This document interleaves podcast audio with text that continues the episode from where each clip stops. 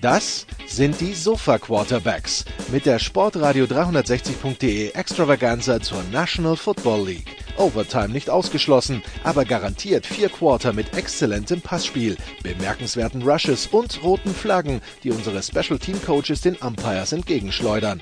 Still touchdown, no flags. Unbelievable.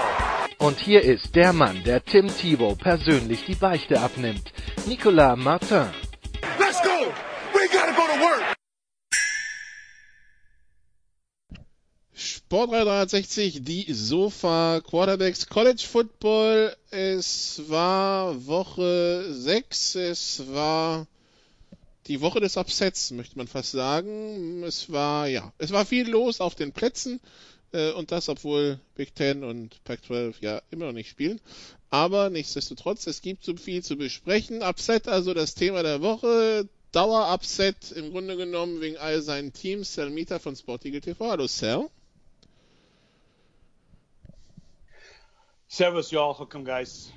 Still alive, if you're wondering, if you care. That's the good news. Yeah. Äh, ja, wieso, weshalb, warum, klären, erklären wir gleich. Ähm, an den 0 und 5 Giants liegt's nicht. Dann, äh, ja, eigentlich, im, er wird immer was finden, um upset zu sein. Er ist Lokalpolitiker. Christian Schimmel von der Draft.de. Hallo Christian. Diese Einleitung bitte, bitte permanent nutzen. Es, es ist fantastisch. Es ist absolut fantastisch. Der aktuelle Grund wäre allerdings schon eher ein Football-Reason. Ja, stell dir vor, du hast einen jungen, energetischen Quarterback, der sehr gut spielt und du bist trotzdem 1 und 4. Welcome to my life, liebe Freunde und Freunde. Äh, manche haben energetischen Quarterback, der vielleicht nicht mehr so jung ist, die sind 0 und 5, aber der Head Coach ist weg, deshalb kann ich diese Woche nicht upset sein. Also von daher, ja. ähm, sondern eher im Gegenteil, äh, hoch erfreut. Äh, ja, und äh, Jan Wegwert ist auch in der Leitung. Äh, Was upsettet dich? Gar nichts. Ich habe ja nirgendwo gerade äh, ein Pferd im Rennen. Also im College Football nicht und äh, in der NFL ja sowieso nicht. Und äh, von daher kann ich mich nur am Leid anderer ergötzen und sagen, Texas is back. Äh, Texas is not back. Äh, Texas is back oder doch nicht oder doch. Also es war jedenfalls ein wildes Spiel und äh, wir werden sicherlich ausführlich drüber reden. Vor allem war es, vor allem war es ein kurzes Spiel. Es, war Ja, schnell entschieden. Es war schnell entschieden und äh, war gar kein Drama. Hey, Aber hey. I, I have a question. Just before we start, just speaking of Texas is back, who was the announcer that said Texas is back? Gus Johnson oder was?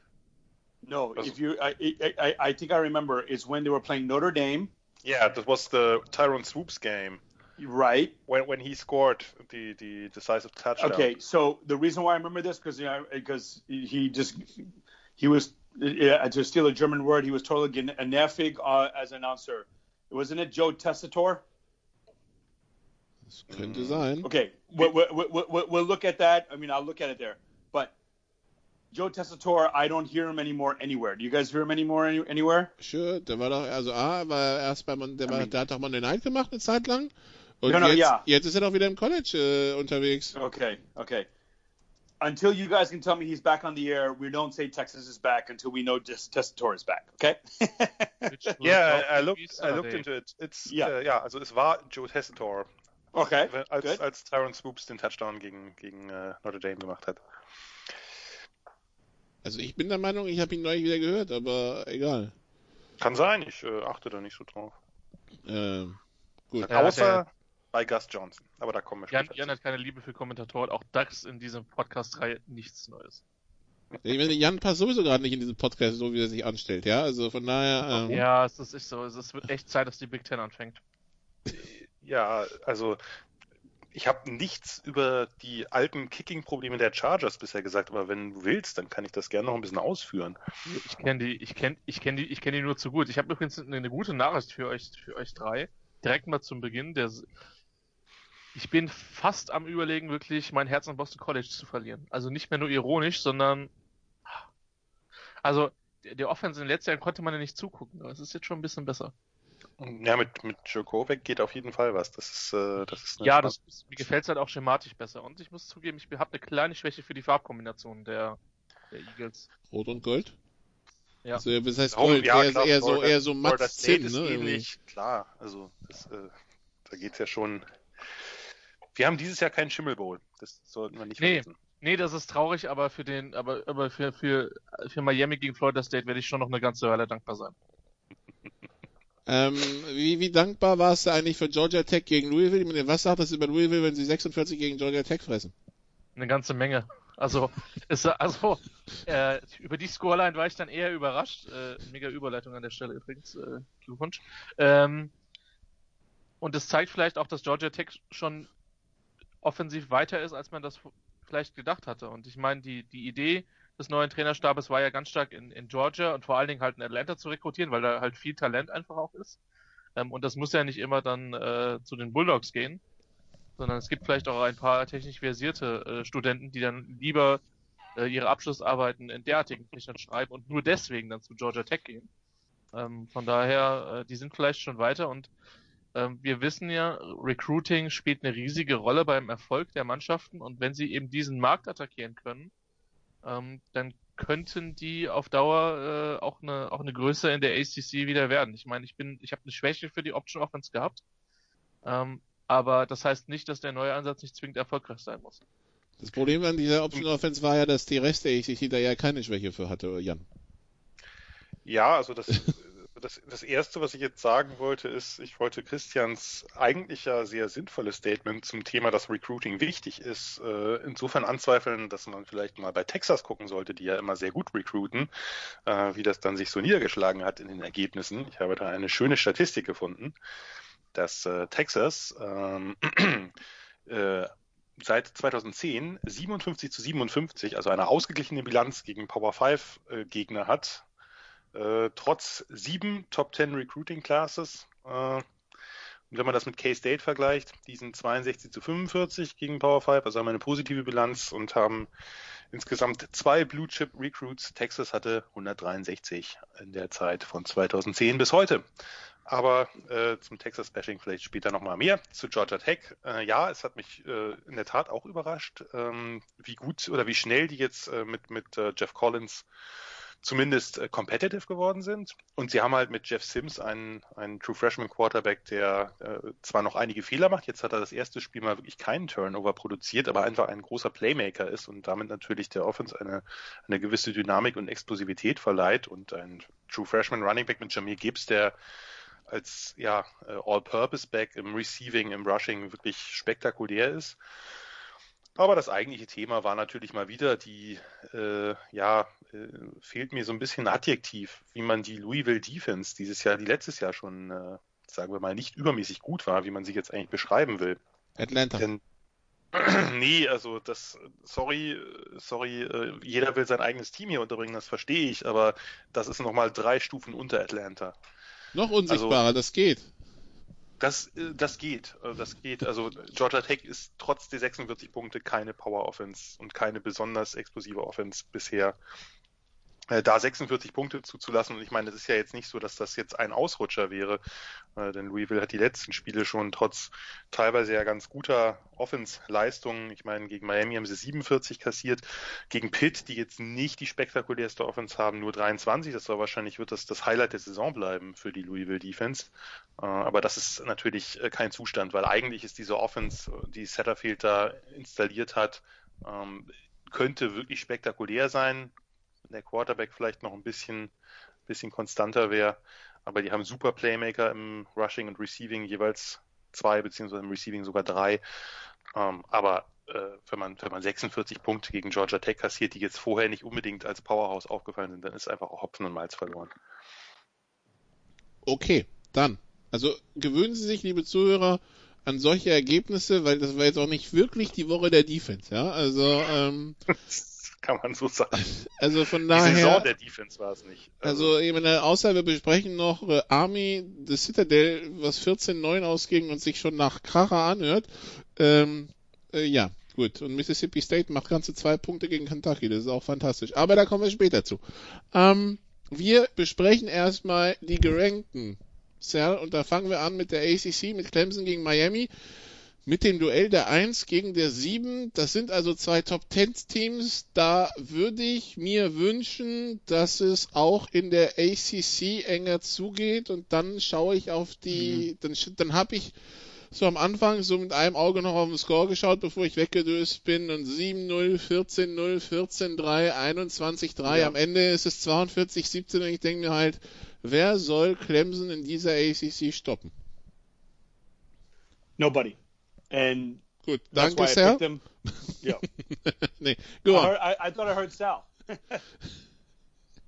Yeah, go on, go on, go on, go on. It's far, it's far. Yeah, it was yeah, a joke. Uh, uh, yeah, I, uh, I just don't want to make a long answer. Uh, I, I'm just going to repeat what I said last week. That every snap that he's taken, and and when I heard uh, the statistic of of when he started, when uh, Trevor Lawrence has started, of course, every NFL team on Sunday, now including the Dallas Cowboys, thinking about Trevor Lawrence um, in the future. So, you know, every time he's taking a snap for this team, they have a chance to win. And uh, yeah, Miami seven, a nice early season, good story, good feel. You know, you want to stick away Texas is back uh, uh, from you know from Texas and put it to Miami. Miami is I mean the second ranked in terms of how many times they're back over the last 25 years. and uh, I, I, knew it last week. There was no chance, uh, you know, crowd or no crowd, Death Valley or no Death Valley. There was no chance that Miami was, is at the same level as Clemson, and that's why yeah, that's why you want to put Clemson in the. In, in, look, there's there's a group. There's Alabama, Clemson, or maybe Clemson, Alabama, one one two two one, whatever you want to do it, and then you've got the the SEC East teams of the you know what's going on. Where there's Georgia, Florida, um, and then um, any of the top teams. If, if Oklahoma is good, then you can put Oklahoma in there. Um, but that's it, and then and then Ohio State. So those five teams that's their own. I mean, they can have their own conference. You know, it, it, they're in the playoff unless they lose two get two games, and Clemson's in that. They've earned it. Dabo Sweeney's done a great job. This is a program where, um, back in the heyday of college football in the 40s and 50s, we always thought it was, sorry, Nebraska, Notre Dame, uh, USC in the 60s and 70s with that with that team.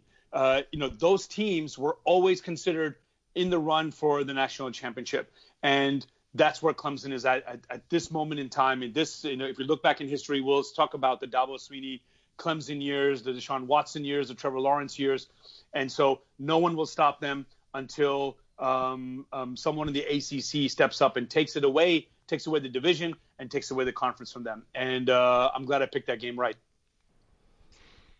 Jan, es ist ein bisschen ernüchternd, wenn man bedenkt, dass die 17 Punkte, da ist auch noch ein sieben, da sind noch sieben Punkte drin für ein geblocktes Field Goal, weil Clemson meinte vor der Halbzeit aus, keine Ahnung, 62 Yards oder so kicken zu müssen, ne?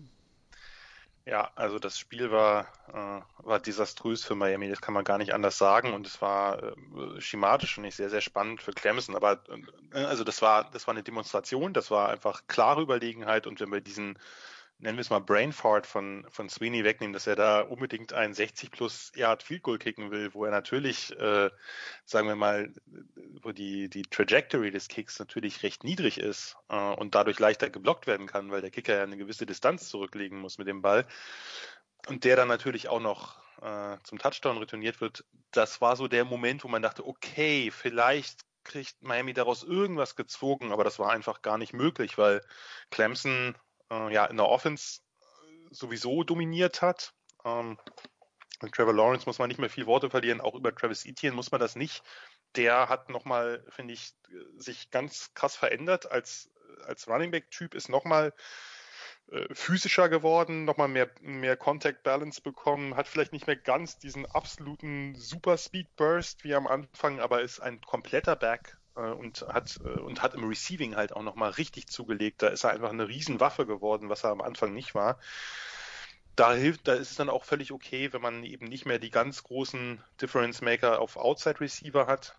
Aber das, was man eigentlich hier nochmal erwähnen muss, ist Brent Venables und die Clemson Defense. Also Eric King, der Quarterback von Miami, hat ja vorher äh, eine wirklich hervorragende Saison oder die ersten Spiele waren hervorragend. Das, was Lashley, der neue Offensive Coordinator, da schematisch veranstaltet hat, war, war beeindruckend. Und jetzt kommen die da raus äh, Und King, ne, also man muss sich die, die Statistiken mal angucken. King 12 für 28 für 121 Passing Yards und zwei Interceptions. Hat einen Big Play im, im, im Laufspiel gehabt, äh, einen 56 Yard Lauf und ansonsten war die Miami Offense tot. Und das war halt sehr, sehr spannend zu sehen, weil Venables hat halt, äh, ist halt in dem Spiel mal wieder zur Dreimann-Linie zurück gekehrt, die er ja letztes Jahr ein paar Mal hat spielen lassen, weil der Pass Rush nicht so gut war und hat dieses Mal aber es anders gemacht. Er hat einen Linebacker mehr aufgestellt, weil er so eben äh, variabler und, und auch athletischer äh, mit, mit Pressure und Blitzes halt agieren konnte. Und ähm, man muss ja immer aufpassen, wenn man einen Quarterback wie King hat, der extrem mobil ist und einfach ein, äh, auch im Lauf halt sehr viele Big Plays generieren kann, dass man da nicht äh, überreizt. Aber der hat halt die, die Ends, also die, die beiden Ends, die dann geblieben sind, auf beiden Seiten haben ihn in der Pocket gehalten und, äh, und dann wurde geblitzt aus verschiedenen Lagen, was das Zeug hielt. Damit hat man das Running Game komplett abgestellt. Also dieses Outside Zone Running von Miami, was die ersten Spiele so hervorragend funktioniert hat, äh, mit Cameron Harris, äh, der hat acht Läufe für drei Yards gehabt. Also außerhalb dieses einen langen Dings von Eric King ging gar nichts im Lauf. Und im Pass haben sie ihn halt so auch abgeklemmt und Miami hat halt nicht die Receiver von dem Titan Jordan abgesehen, aber sonst haben die halt äh, große Probleme äh, auf Receiver und Clemsons Defensive Backs schön in Man Coverage gestellt. Das Matchup war gelaufen da konnte man vorne halt eben mit einem Mann mehr blitzen und das hat halt insgesamt als gesamtes Team so hervorragend geklappt. Wie gesagt, ich äh, kann die die Lobpreisungen für Venables, die können wir hier andauernd machen, wenn wir wollen. Und ähm, er bleibt ja da offensichtlich. Äh, keiner kriegt ihn da irgendwie losgeeist, weder als Head Coach im College noch als äh, DC oder Head Coach in der NFL. Ähm, ist ein fantastischer Trainer, ähm, der sich ja fast perfekt einfach auf diese Offense, die hat vorher ja vorher geklickt hat wie nix, hat er sich eingestellt äh, und den, den komplett den Hahn zugedreht. Und äh, bei all den äh, schlechten Defense-Leistungen, auch von guten Teams, auf die wir gleich noch zu sprechen kommen, das ist ein Statement. Miami hier eigentlich mit der Offense bei zehn Punkten zu halten, von der Touchdown war im vierten Viertel, als das Ding schon durch war. Also Riesenrespekt. Ja, also so viel zum ACC-Duell. Dann gehen wir in die SEC, Christian, wo Alabama gegen Ole Miss gespielt hat. Ähm, ähm, Nick Saban gegen Lane Kiffin. Am Ende ein 63-48 für Alabama. Also 111 Punkte, 1370 kombinierte Offense Yards, 68 First Downs übrigens. Ähm, ein Spiel, das mit 21-21 nach drei Führungen von Ole Miss in die Halbzeit ging. Ein Spiel, in dem es noch äh, ersten, im ersten Drittel des vierten Quarters 42-42 stand und am Ende dann 63-48. Am Ende hat man den Eindruck, G. Harris war vielleicht das eine zu viel für, für die Ole Miss Rebels, aber äh, Alabama musste sich den Sieg wirklich erarbeiten. Christian. Also das, das, das Interessante ist tatsächlich, ähm, äh, dass es gibt in diesem Jahr bis jetzt einen Plan gegen diese Alabama Defense und das heißt, attackiere mit dem Pass über die Mitte. Ähm, weil das führt zu großen Erfolgen und äh, die, die Saban Defense ist da äh, angreifbar wie gefühlt noch nie. Seitdem ich College Football verfolge, will ich fragen. Also klar, man hat diese Ausreißerspiele mal gehabt. Der Ole Miss hat ja paar Die erste Saison war nicht gut bei der Bama, aber ja. Ja, aber danach, ich meine, du hast immer wieder diese Ausreißerspiele gehabt gegen Ole Miss. Klar, LSU, LSU letztes Jahr, dann das eine oder andere Johnny Manziel Game mit gegen Texas A&M. Aber das waren immer, immer große Ausnahmen. Ähm, ich meine, Oklahoma hat ja in den, den, Spielen gegen Alabama meistens nur dann gescored, wenn die Spiele praktisch vorbei gewesen sind. Clemson, ja, in den, den Championship Games, das waren jetzt aber auch nicht zwingend ja, 50er Vorstellungen. Also, ähm, die, die Story ist für mich schon eher die, das Struggle der Alabama Defense, die ja, äh, die ja richtig Probleme hatten. Und auf der anderen Seite muss man sagen, ich glaube, elf Drives für Alabama, neun Touchdowns. Ähm, Mehr muss man, glaube ich, zu Ole Miss nicht missen. Auf der anderen Seite muss man halt natürlich sagen, dass die defensiv schlecht waren, da, da haben wir alle mit gerechnet. Ähm, jetzt kann man über die Person Lane Kiffin äh, die verschiedensten Argumente auf der Persönlichkeitsebene finden.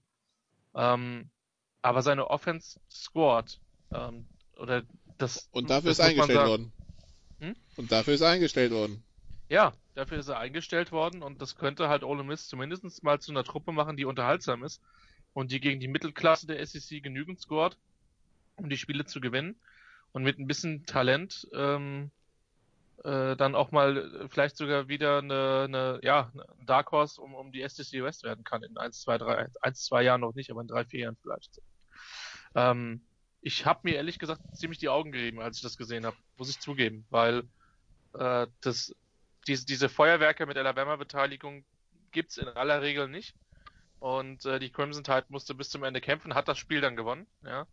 Ähm, ich möchte trotzdem nicht im äh, Meeting der Defense. Also ich wäre gerne Ich als schon. Unbeteiligter Wollte dabei, nicht, nicht als Verantwortlicher. Wir haben uns ja auch alle letz, letzte Woche, also du hast es erwähnt, Christian, aber es gab natürlich von uns auch überhaupt keinen Widerspruch, dass wir alle damit gerechnet haben, gerade weil es ja diesen etwas unschönen Abschied gab und die kleinen äh, Giftpfeile von Kiffin Richtung Saban, dass Saban ihm erstmal zeigt, wo der Hammer hängt hier. Äh, ja, war, war nicht so. Also, und das, also das muss einem ja Sorgen machen. Du hast angesprochen, die haben halt Probleme, den Titan zu decken. Der Kenny Yeboah hat ein super Spiel gemacht. Der Slot-Receiver Elijah Moore, äh, der mit dem äh, der pissende Hund halt. Äh, für mich wird er das immer bleiben, auch wenn er mittlerweile äh, wirklich ein hervorragender Receiver ist, aber äh, den Move kriegt er so schnell bei mir nicht raus. Aber man muss ja auch noch dazu gucken, die haben zwei Running Backs gehabt, die beide über 120 Yards erlaufen haben. Also Ole Miss. Das heißt, Alabama war in jeder Hinsicht offen wie ein Scheunentor. Das ist, äh, das ist eigentlich wirklich äh, ja nicht zu entschuldigen und unfassbar mieses Tackling. Äh, Also das, das war eine Alabama Defense, die man, es war jetzt nicht nur schematisch, sondern die war auch von der Execution halt ziemlich mau. Und das äh, hatte sich ja also im Spiel gegen Texas A&M war das zu schnell deutlich, aber da gab es ja auch Momente, wo sich angedeutet hat, dass das mit dem Tackling irgendwie vielleicht gerade nicht so nicht so gut ist, wie man das gewohnt war. Und Alabama hat ja in den letzten zwei Jahren schon so ein bisschen, sagen wir mal, die Defense war nicht mehr ganz auf dem Niveau von vorher, aber das hier äh, sollte einem Sorgen machen. Denn als nächster Jan, als nächster Gegner von Alabama kommt Georgia. Ja, Und die haben Tennessee Spiel des 44, Jahres. 21 geschlagen. Ja, das, das, äh, man, man kann es nicht anders sagen. Es ist das Spiel des Jahres, aber da kommen wir ja, kommen wir ja nachher zu. Ja, äh, erneut, also war natürlich ein, äh, ein schlechter Beginn für Georgia mit dem, mit dem äh, Snap, der über den, äh, über den Kopf des, äh, des, des Quarterbacks segelt und dann gleich zum Touchdown recovered wird von Tennessee. Und Tennessee hat auch in der ersten Halbzeit noch ein paar gute, gute Plays gehabt von, von Gurantano, von dem Quarterback. Hatte ich denen nicht zugetraut, weil die, weil die Secondary von Georgia so stark ist. Aber letztlich hat sich dann doch, haben sich die Bulldogs dann doch deutlich durchgesetzt und äh, in der zweiten Halbzeit auch einfach die Tennessee Offense ziemlich abgewürgt. Also gegen Georgia kann momentan niemand laufen, vor allem Inside laufen. Da sind sie einfach komplett dicht mit, mit äh, ihrem Nose Tackle Jordan Davis, der super Saison spielt und dahinter die beiden Linebackers, die Inside Linebackers, äh, Dean und Rice. Das ist einfach, das ist ein Dreieck, da, da kommst du gerade nicht dran vorbei wird sehr spannend zu sehen sein, ob Najee Harris mit der Top O-Line von Alabama da vorbeikommt. Das wird äh, grandios von der Qualität, wer auch immer sich da durchsetzt. Ja, und ähm, ein paar Probleme in der Offense. Ich meine, letztlich wird das mit Stetson Bennett halt sicherlich nie irgendeine High-Powered Offense, die da äh, für 500 Yards wirft und, äh, und sechs Touchdowns erzielt. Wahrscheinlich zumindest gegen gute Teams nicht. Wir warten ja alle immer noch ein bisschen auf JT Daniels, aber momentan gibt es halt wenig Gründe, den Stetson Bennett da rauszunehmen, weil der ja diese mit weiterhin methodische Offense trotz neuem Offensive Coordinator halt gut umsetzt, keine Fehler macht, ab und zu einen schönen Pass raushaut oder auch mal einen mehr. Um, äh, Georgia Defense ist einfach unfassbar gut. Also das äh, Tennessee hat hat zwei sehr gute Running Backs und äh, da da ging gar nichts und da war es dann lag es dann am Quarterback, der hat am Anfang das ganz gut hingekriegt. Irgendwann haben sie ihm da auch äh, den Stecker gezogen. Super Defense, eine funktionale Offense, die vielleicht noch ein, zwei Player bräuchte, die so ein bisschen mehr Explosivität reinbringen. Der Kieris Jackson, der zweite Receiver, schafft das gerade ganz gut. Vielleicht bräuchte es noch einen im, im Running Game, aber äh, das ist ein, ein, sehr komplettes Team, gibt's nichts. Und äh, ja, werden wir alle, glaube ich, sehr, sehr gespannt sein und uns die Nacht um die Ohren schlagen, äh, wie sich dann Georgia gegen Alabama schlägt und ob sie endlich mal den großen Drachen bezwingen können. JT Daniels ist noch beschäftigt damit, ein neues Teamfoto zu organisieren, weil Nein, nein. das nein. was er hat, sieht ja aus wie, Nein. wie ein junger Bully Herbig auf Dope mit einem Pornobalken. Ja, oder Jake Plummer, der hatte das damals auch. Also Ach so, ein stimmt, der hat Bild auch ganz er sich, ja. Wo er sich einfach mal schön den Pornobalken hat stehen lassen. Aber hier, der ist auch noch so ein bisschen, hat so ein bisschen Flaumaspekte noch und so. Also ich, dieses Bild ist einfach, einfach groß und allein deswegen hätte er es verdient zu starten. Aber wahrscheinlich äh, wird er jetzt nicht gegen Alabama ins kalte Wasser geschmissen. Zumindest nicht Einfach, sofort. einfach JT Daniels googeln, das erste Bild, das kommt, mit diesem weißen Hemd und der roten Krawatte. Sie werden sofort wissen, was wir meinen. Es ist fantastisch.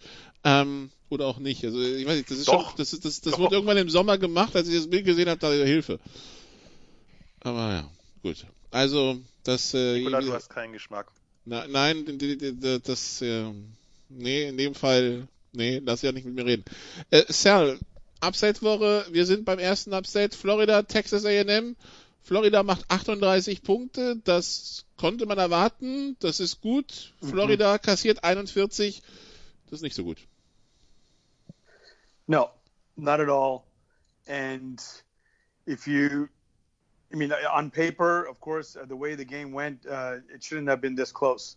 And uh, Florida let them back in. And of course, they were playing in Aggie land. And, and uh, actually, what made it worse, you know, you, I've been talking about the last couple of weeks that it doesn't matter. I mean, uh, what makes my Saturday great is when uh, Texas wins, the good, the bad. Um, Also nicht gute, uh, dann hast du nicht viele gute Samstage gehabt, Sal, in no, no, not at all. And you know what made it worse? what made it worse is that this game was on Germany and uh, on German television on ProSieben Max. And um, I know a German guy who I met on the golf course. He went to A&M, had no freaking clue it was on. Just you know, as I say, zufällig, co- total coincidence on there. So now he's texting me, making um, reminding me that the Aggies were 21 before this game and Texas was only 22. And then of course uh, uh, the poor Aggies, they, they you know they, they pulled it out. So that's what made it even worse was that. But yeah, you know, and, and I you know for all the college football fans out there, I've been sending you guys the SEC shorts. Maybe I should be tweeting them.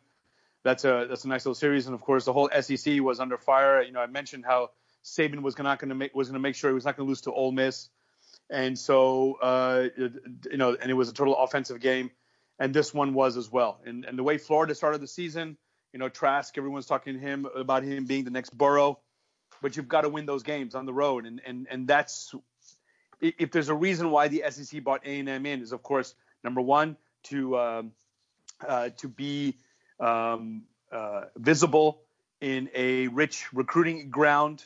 No matter how good Texas and Texas A&M are, they still can't translate into victories. But the SEC continues to dominate that. And then the second thing is um, to have a quality opponent in Texas A&M because uh, you know they're a top 25 team or at least a top 25 program. They've got enough money, and this is what you want. And uh, this is this is what makes the SEC great, and why A&M is perhaps a good fit for that because when the SEC West teams, the, the, the traditional Deep South teams, come to come west to Texas, they will see tradition, they will see a strong program, and that's what A&M showed, and a never given attitude. Uh, one of the comments that he that uh, that Ralph made was, "Oh my God, I can't believe they let so many people in." But this game, with this kind of ranking of both teams, if this was a non-Corona time, would have been probably the the you know would have uh, rivaled the highest attendance uh, um, record ever in Texas. You know, A&M has been doing that. It's, it's always going back and forth between Texas and A&M, which which big game will bring the most amount of people, and and that would definitely would have been there, and that would have been even tougher for Florida. Kudos to both teams to give a good game before the uh, the Vern game, but uh, but yeah, um, Florida's uh, national championship hopes are, are taking a little bit backseat, and of course they're going to be playing uh, tough games. So uh, Bama, uh, sorry, Florida cannot lose uh, any more ground, and, and and now it just makes every game for them even more important, not just because of Corona, but of course they're in the SEC, and uh, and the playoffs is um is is in sight for both of them, for for, for them against Georgia and Bama. Wer- sich jetzt sagt, wieso was erzählt ein, was erzählt ein Cell da zu Texas A&M und Zuschauerrekord und so weiter? Also was vielleicht viele nicht auf dem Schirm haben, es ist das viertgrößte Stadion der NCAA, es ist das, äh, es ist das größte Stadion der SEC. da passen aktuell fast 103.000 rein, da passen mal 106.500 rein 2014. Ähm, da waren jetzt 25.000 drin, also jeder vierte Sitz war belegt. Ähm, was, was mich immer wieder irritiert in den USA ist, wenn ein Stadion in ein Stadion 106.000 passen und der Zuschauerrekord 110 ist, aber das äh, das ist dann halt so. Aber ja, also Texas A&M, wenn die Stingpacke voll ist, dann äh, viel Spaß da drin, weil dann sind halt 100.000 gegen einen und nicht irgendwie 50, 60.000, wie man es erwarten könnte, sondern nochmal 40.000 mehr. Also äh, eins der größten Stadien und äh, ja, dementsprechend auch bei mir irgendwie mal auf der Liste, also so ein 100.000, so ein 100.000er Stadion will ich mal mitnehmen, wenn man mal irgendwie irgendwann wieder darf. Dafür, ja. Aber das dauert ja noch ein bisschen. Ja, also A&M schlägt die Gators. Das war Upset Nummer 1 an, äh, am Wochenende ähm, letzte Woche. Ähm, Jan, gibt es dem Spiel sonst noch irgendwas zu sagen? Ja, also kann man, kann man, glaube ich, noch, noch, noch viel drüber reden. Das war ja, also einmal, was Texas A&M in der Offense gemacht hat, dass Kellen Mond mal wieder eins seiner Hot Games hatte. Das ist ja oft so ein bisschen Münzwurfmäßig, ob er jetzt eins hat, wo man denkt, der sieht aus wie der nächste Top Prospect und im nächsten Spiel sieht er dann aus wie jemanden, den man im College benchen müsste. Und das war jetzt, äh, das war jetzt ein super Spiel und vor allem eigentlich in was, was er jetzt gar nicht so gut kann, weil was, äh, ich hatte den Eindruck, Texas A&M hat das, das besser gemacht, was South Carolina letzte Woche schon versucht hat, nämlich ähm, konstante, längere Drives äh, zu initiieren, den, den Ball und die Uhr zu kontrollieren, viele First Downs zu machen äh, und, und eben methodisch vorzugehen, damit man diese doch ja relativ explosive Florida Offense da so ein bisschen an der Seitenlinie hat. Und äh, was ich besonders beeindruckend fand, da muss ich Jimbo Fischer mal, äh, mal loben, als sie 17 zu 28 zurücklagen, da ist er nicht panisch geworden, sondern da hat er einfach einen Drive äh, hingestellt, der fast nur aus Läufen bestand, mit Isaiah Spiller und mit Anaya Smith. Äh, und das hat super geklappt. Also das, da, da haben sie dann irgendwie, glaube ich, das waren 10 oder 11 Play Drive, wo es nur einen Pass gab und haben einfach insgesamt in der zweiten Halbzeit das Spiel dann kontrolliert, gerade mit Spiller, mit einem sehr kräftigen Running Back, äh, der zudem aber gleichzeitig auch noch relativ explosiv ist, also auch mal einen längeren äh, raushauen kann. Das, das fand ich, äh, fand ich sehr schön. Und dann im richtigen Moment, weil Texas A&M hat ja auch so ein bisschen das Problem, nicht so die Top-Receiver zu haben, zumindest kannte man sie bisher nicht. Äh, Im richtigen Moment haben sie dann eben den, einmal den langen Pass rausgeholt ja, bei diesem Touchdown zum Ausgleich, das war so eine äh, In-Post-Kombination, ein klassischer Cover-4-Beater, wie es so schön heißt, und so war es dann auch.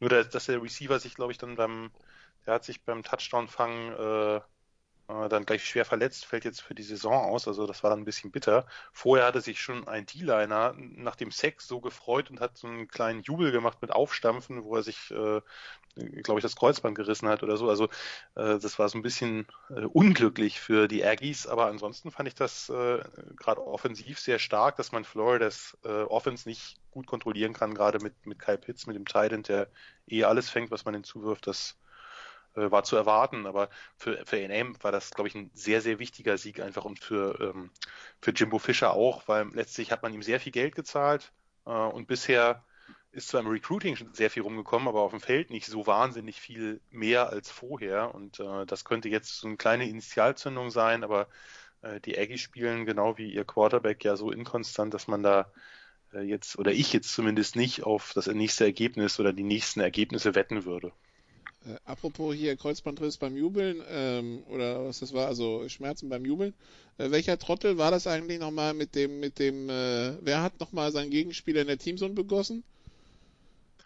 Äh, das war George Pickens äh, von, von, von das Georgia. War, das war Georgia, genau. Ach so, genau. Das war der, genau. der, sich, der, der, mit dem, der mit dem Bandenprügeln letztes Jahr, ne? Genau, das, äh, genau, das hatte ich. Äh, das ist der, der sich äh, gegen Georgia Tech, äh, gegen den Cornerback Swilling da einen, einen schönen Fight in der zweiten Halbzeit des Rivalry Games lieferte, wodurch er dann im, in der ersten Halbzeit des Championship Games gegen LSU äh, gesperrt war noch. Also äh, ja, das, äh, ich, schrieb es dir ja schon während des Spiels, das, das wäre auf jeden Fall ein guter Kandidat. Er hat sich zum zweiten Mal für unser Team beworben. Wir sollten ihn auf jeden Fall aufnehmen. Ich, ich wollte gerade sagen, ich glaube, was, was diesem Podcast noch fehlt, und das müssen wir dann, bin ich festen Überzeugung, dass wir das mit Einsatz, mit Effizienz und noch mit viel Intelligenz zustande bringen, ja, ist eine Hall of Fame in der Hinsicht zu wählen. Ja, ja wir wollten das, ja ein Top-Team. Äh, genau, also das müssen wir nennen. Das, das, genau, mein Vorschlag ist halt tatsächlich, dass wir das früher oder später mal machen. Und dann müssen wir es halt Jahr für Jahr aktualisieren und die Anwärter besprechen und gucken, ob deren Verdienste dann halt auch wirklich dumm genug für unser Team sind. Und die Latte wird sehr niedrig liegen, so viel ist klar. Wir müssen das dann also aber auch als Clips zusammenstellen und online stellen. Ja. Ne? Also. Oh ja. Und, oh ja, ich glaube, es werden sehr viele dumme Aktionen hinten runterfallen, weil wir müssen uns ja irgendwie entscheiden und es gibt nun mal auch sehr, sehr viele dumme Aktionen. Von das daher. Klingt, klingt nach einem Off-Season-Projekt. Auf jeden Fall, das wird sehr lange das, dauern. Das, das sollten wir dann mal ins, ins, in, in, im Frühjahr ähm, ins Auge fassen und äh, freuen uns dann natürlich auch auf Hörerzuschriften. Es gibt ein paar Sachen, die natürlich sehr offensichtlich sein werden. Ähm, aber ich nehme auch eine dumme Aktion aus dem Division Free. Das ist kein Problem. Nur weil es nicht FBS ist, muss das nicht heißen, dass das nicht, äh, äh, nicht sinnig einzusetzen wäre für uns. Und liebe College-Spieler, Christian nicht Schimmel. Christian Schimmel meint das mit dem ins Auge fassen bildlich. Danke sehr. So. Ähm, ja. Ja.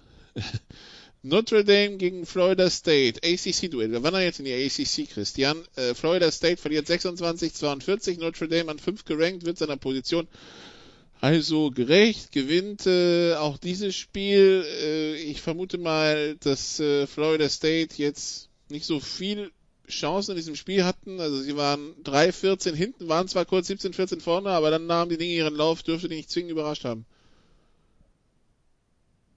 Ja, nach dem ersten Viertel wurde vehement ein Spielerbruch gefordert. Der kam nicht. Der kam nicht. ähm, und dann, also, ich weiß nicht, ob, also spricht definitiv gegen Notre Dame, dass sie so lange gebraucht haben, ähm, um, um wegzuziehen und letztlich, gut, 15 Punkte zur Pause ist dann schon deutlich genug.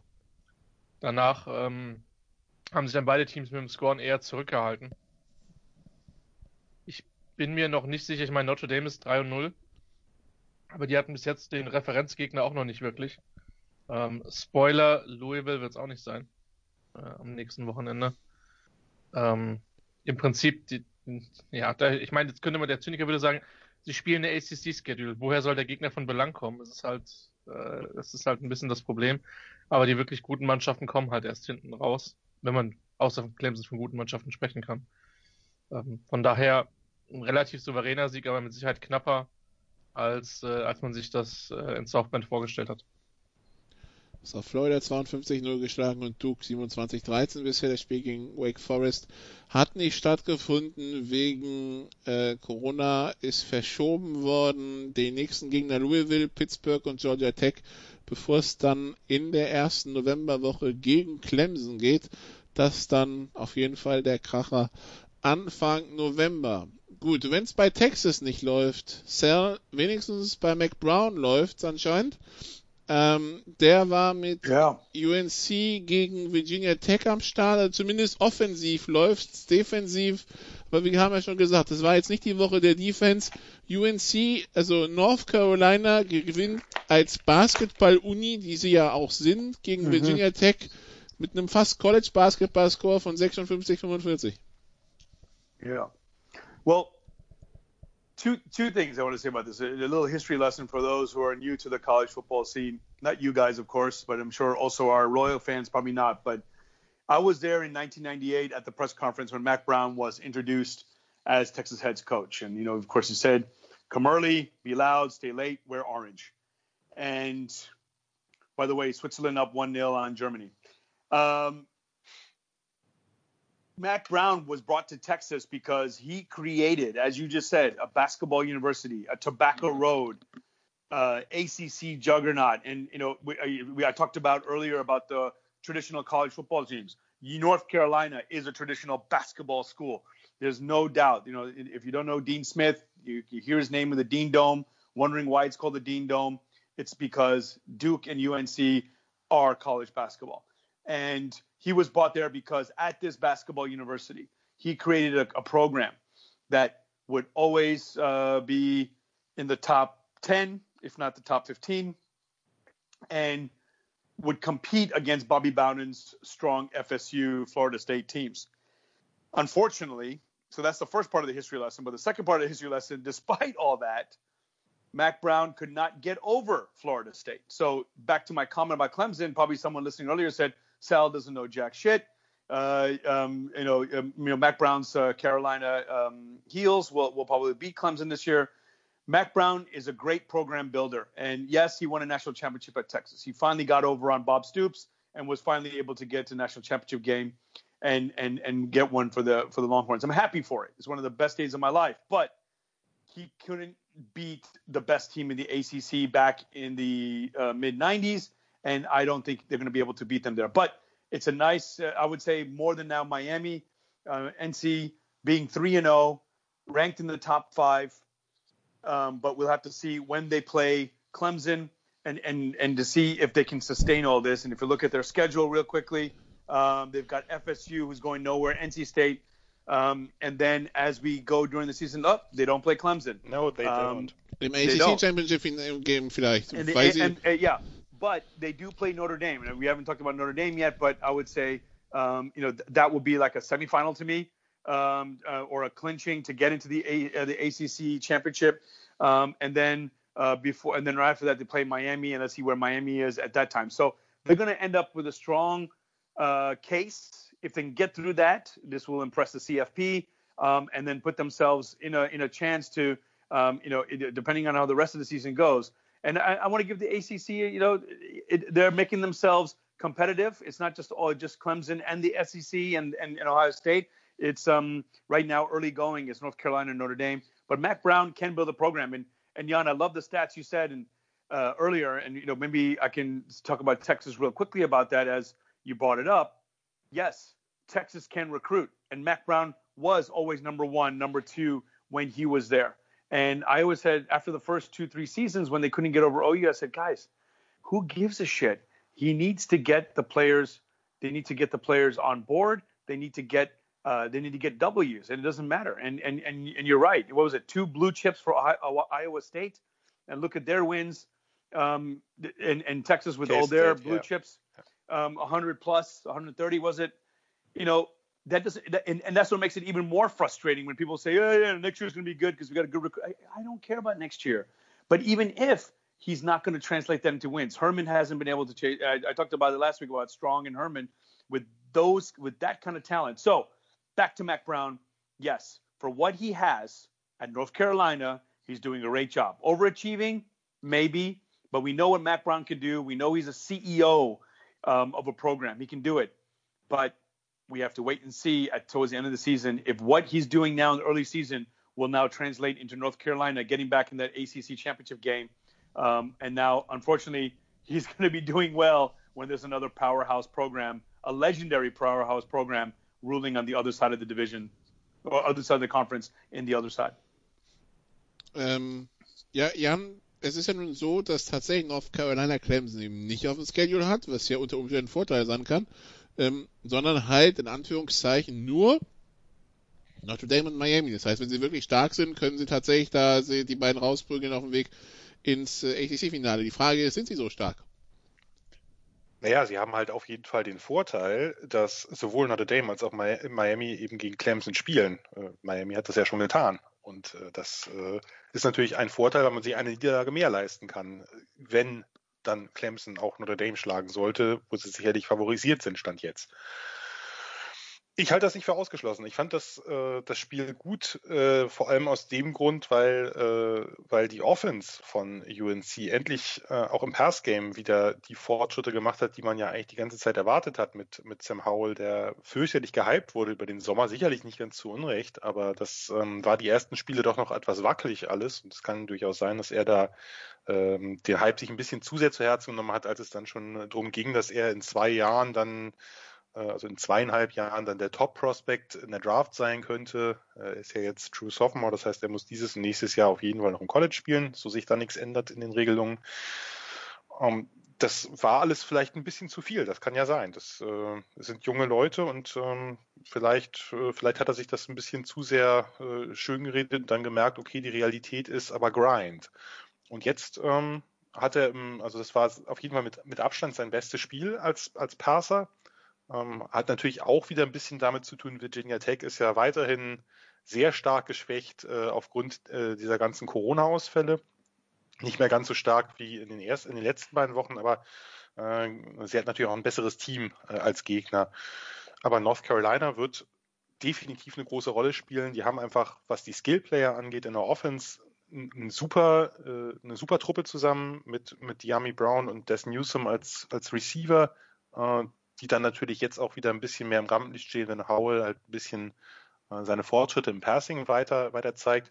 Und dann einfach dieses unglaubliche Running Back Duo mit Michael Carter und Javonte Williams, die denen eigentlich äh, zumindest die Woche davor so ein bisschen den Arsch gerettet haben und jetzt auch mal zusammen irgendwie, was sind das, fast 400 Yards gelaufen sind. Ähm, das äh, ist natürlich eine Offense, die Spaß macht und die auch andere Defenses als Virginia Tech vor Probleme stellen wird. Vielleicht auch äh, die ganz großen, das werden wir abwarten. Äh, da muss Howell vielleicht noch ein paar Schritte nach vorn machen, ein bisschen konstanter werden, aber da hat McBrown jetzt in, in seinem zweiten Jahr ja erst, hat auf jeden Fall da eine richtig, richtig gute Truppe zusammen. Und dazu eben eine Defense, die vielleicht relativ viel Punkte jetzt zugelassen hat, aber die sehr, sehr aggressiv ist, die sehr viel blitzt, ähm, von verschiedensten Positionen, die einfach do or die spielt. Und ja, also ich äh, glaube, den kann man dieses Jahr gut zugucken und vielleicht die nächsten Jahre auch. Ein, ein Satz vielleicht noch zum Spiel, was man vielleicht entschuldigen für Virginia Tech sagen sollte, die hatten eine ganze Menge Spieler in Corona-Quarantäne. Das habe ich gerade gesagt, ja. Okay, dann habe ich da gerade meine hervorragende Wahrnehmung unter Beweis gestellt. Ja, gerade in Aber der Secondary alles, war das ist ja das hier alles live, deswegen kann man das nicht rausschneiden. Das ist live. Ja, kein Ich Problem. glaube, das äh, werden die Zuhörer und Zuhörerinnen auch verkraften, dass vielleicht einige Infos notfalls doppelt kommen. Genau. Dann äh, haben wir Christian Auburn gegen Arkansas in 30 zu 28, wo die Special Teams den Unterschied machen. Deshalb, weil Arkansas ein PAT verschießt und Auburn einen Punt blockt und zum Touchdown sichert. Ähm, come on, it's Arkansas. Ja, genau. Genau. Du gewinnst mit zwei gegen Arkansas. Also nichts, wofür man bei Auburn was zu feiern hat. Ähm, wobei Arkansas jetzt die Saison nicht mehr so ganz desaströs aussieht. Man darf nicht vergessen, die haben auch eine, Zyniker würden sagen, die haben in der, einen, in der ersten Halbzeit gegen äh, Georgia deutlich besser ausgesehen, als das die Tigers getan haben. Ähm, ja, es ist schwer, schwer, schwer was anderes zu behaupten, wobei ich nicht weiß, Ja. über wen das von den beiden mehr aussagt, ehrlich gesagt. Ja, es ist irgendwie ein bisschen eine Quälerei mit Auburn dieses Jahr. Also, also zumindestens in den, in den letzten, in den letzten Partien. Ähm, gut für sie, dass die das Ding gewonnen haben, vor allen Dingen gut für Gas Malzahn, aber das kann eigentlich nicht der Anspruch sein, sich da zu so einem Zwei-Punkte-Sieg zu quälen. Also Was man 30. bei dem Spiel, Ja. was man bei dem Spiel vielleicht auch noch erwähnen sollte, ist das Ende, wo äh, Bo Nix einen Spike macht oder machen will, um die Uhr anzuhalten, wird das entscheiden, also später dann entscheidende Field Goal. Also das ist ja fast bei auslaufender Uhr passiert. Nur äh, fummelt er den Ball äh, beim, also beim beim äh, beim Snap ähm, äh, an das Center, äh, nimmt ihn dann auf und wirft ihn dann auf den Boden zum Spike, was äh, nur wirft er Grounding. ihn halt ja, äh, Grounding und dann, das, das ist auch richtig. Und dann wurde es überprüft, man sah, er wirft den Ball, also es ist ein Backwards Pass gewesen. Es ist kein Spike nach vorne, sondern der hat ihn nach hinten geworfen auf den Boden und das wäre eigentlich Auch bekannt äh, als Fumble, ja? Ein, Fumble gewesen. Nur hatten sie halt abgepfiffen schon und dadurch war quasi der Spielzug tot und äh, alles weitere, was dann nach dem Pfiff passiert ist, äh, kann dann halt natürlich nicht mehr, nicht mehr, nicht mehr integriert werden in die Entscheidungsfindung. Ja, das war natürlich sehr unglücklich.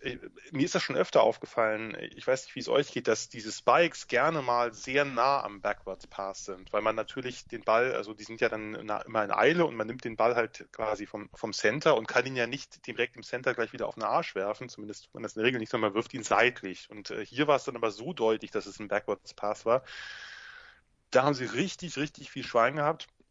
Und dann äh, geht der Field Goal Kick, der äh, entscheidende, auch nur so haarscharf rein. Also das war äh, wirklich alles andere als eine Ruhmesleistung und das Passing von Bo Nix wird nicht besser und das sollte allen Sorgen machen, weil es war ja nun mal ein sehr, sehr talentierter Quarterback, der auch äh, zu Fuß einiges anrichten, also einigen Schaden anrichten kann. Aber das, äh, das ist natürlich, äh, das ist natürlich ein Problem. Also wenn der, äh, wenn der halt, wenn der halt weiterhin keine Fortschritte im Passing macht, dann wird Auburn nirgendwo nach oben wandern. Die haben jetzt einen tollen neuen Running Back mit Tank Bixby. Die haben, äh, Christian hat es ja auch äh, gutiert bei Twitter, einen tollen äh, Eine 150 Kilo Wildcat, ja. Wildcat Quarterback. Ähm, JJ Peaks, der halt äh, ja, äh, 300 Pfund wiegt und äh, in verschiedensten Situationen eingesetzt wird. Und das äh, sowas freut mich immer. Und wenn Bo Nix halt im Passing keine Fortschritte macht, muss man es vielleicht mal mit dem 300 Pfunder versuchen. Vielleicht hat er ja auch äh, hat er ja auch den einen oder anderen Pass äh, in petto, aber ähm, das ist natürlich enttäuschend. Also das, äh, also das Spiel gegen Georgia war schon erstaunlich klar, da war die Defense auch nicht besonders gut. Und jetzt sich so eine abzuwürgen gegen Arkansas, man muss natürlich Arkansas auch wirklich Respekt zollen. Christian hat es getan, ich tue es auch nochmal, weil ähm, in dem, also das ist ja der, der ehemalige O-Line-Coach von Georgia, Sam Pittman, jetzt wirklich keine große Nummer, den die als Head Coach verpflichtet haben, weit weg vom, sagen wir mal, äh, einem Lane Kiffin oder Mike Leach äh, äh, vom, äh, von der Aura her. Aber der hat in kurzer Zeit sein Team zumindest competitive gemacht. Die hätten hier fast den zweiten Sieg geholt in der Conference, nachdem sie vorher drei Jahre gar nichts gewonnen haben da.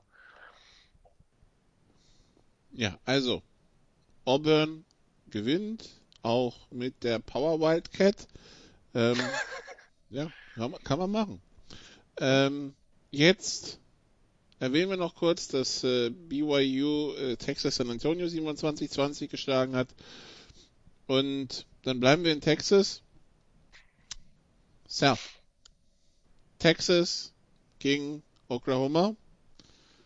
10 zu 0 hinten nach dem ersten Quarter, 10-10, 17-17 zur Halbzeit, 31-17 hinten im dritten Quarter, mit 14 Sekunden auf der Uhr, mhm. wie es Texas dieses Jahr anscheinend gerne macht, holt mhm. man den mhm. Ausgleich, es geht in die Overtime, nach der ersten Overtime 38-38, nach der zweiten Overtime 45-45, nach der dritten Overtime immer noch 45-45, keine Punkte, und dann in der mhm. vierten Overtime 45, äh, macht, macht Oklahoma den Touchdown und die Two-Point-Conversion, weil mhm. ab der dritten Overtime muss man Two-Point-Conversion spielen. Man kann zwar kicken, das right. zählt bloß nicht, also man, das ist keine Strafe, aber es mhm. ist halt für null Punkte, das heißt, man mhm. muss eine Two-Point-Conversion spielen.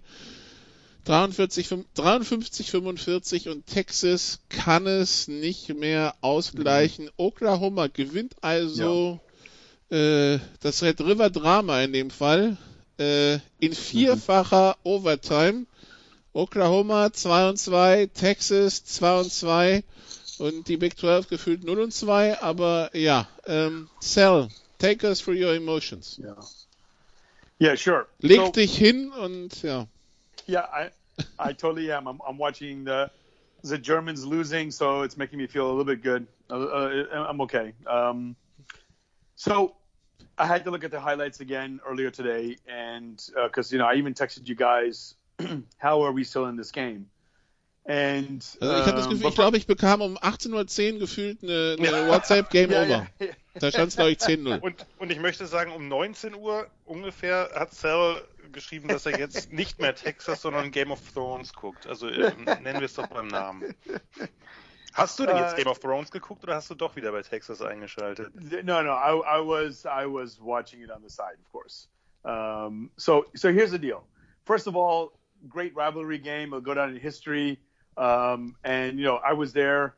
You know, it, it, you remember those games when you're there, and of course, those are uh, the olden days. But 1994, when Stony Clark stopped Oklahoma at the goal line, uh, the legend of James Brown started, uh, and uh, you know, it was just it was just just beautiful uh, to be there, and we and it's just so awesome to leave a stadium after you beat your rival, and the rival is already gone. You you can see the other half. I mean, if you if you've seen it, the Cotton Bowl in the in the past, one half burnt orange and white, other side crimson and cream, and the losing side is completely empty.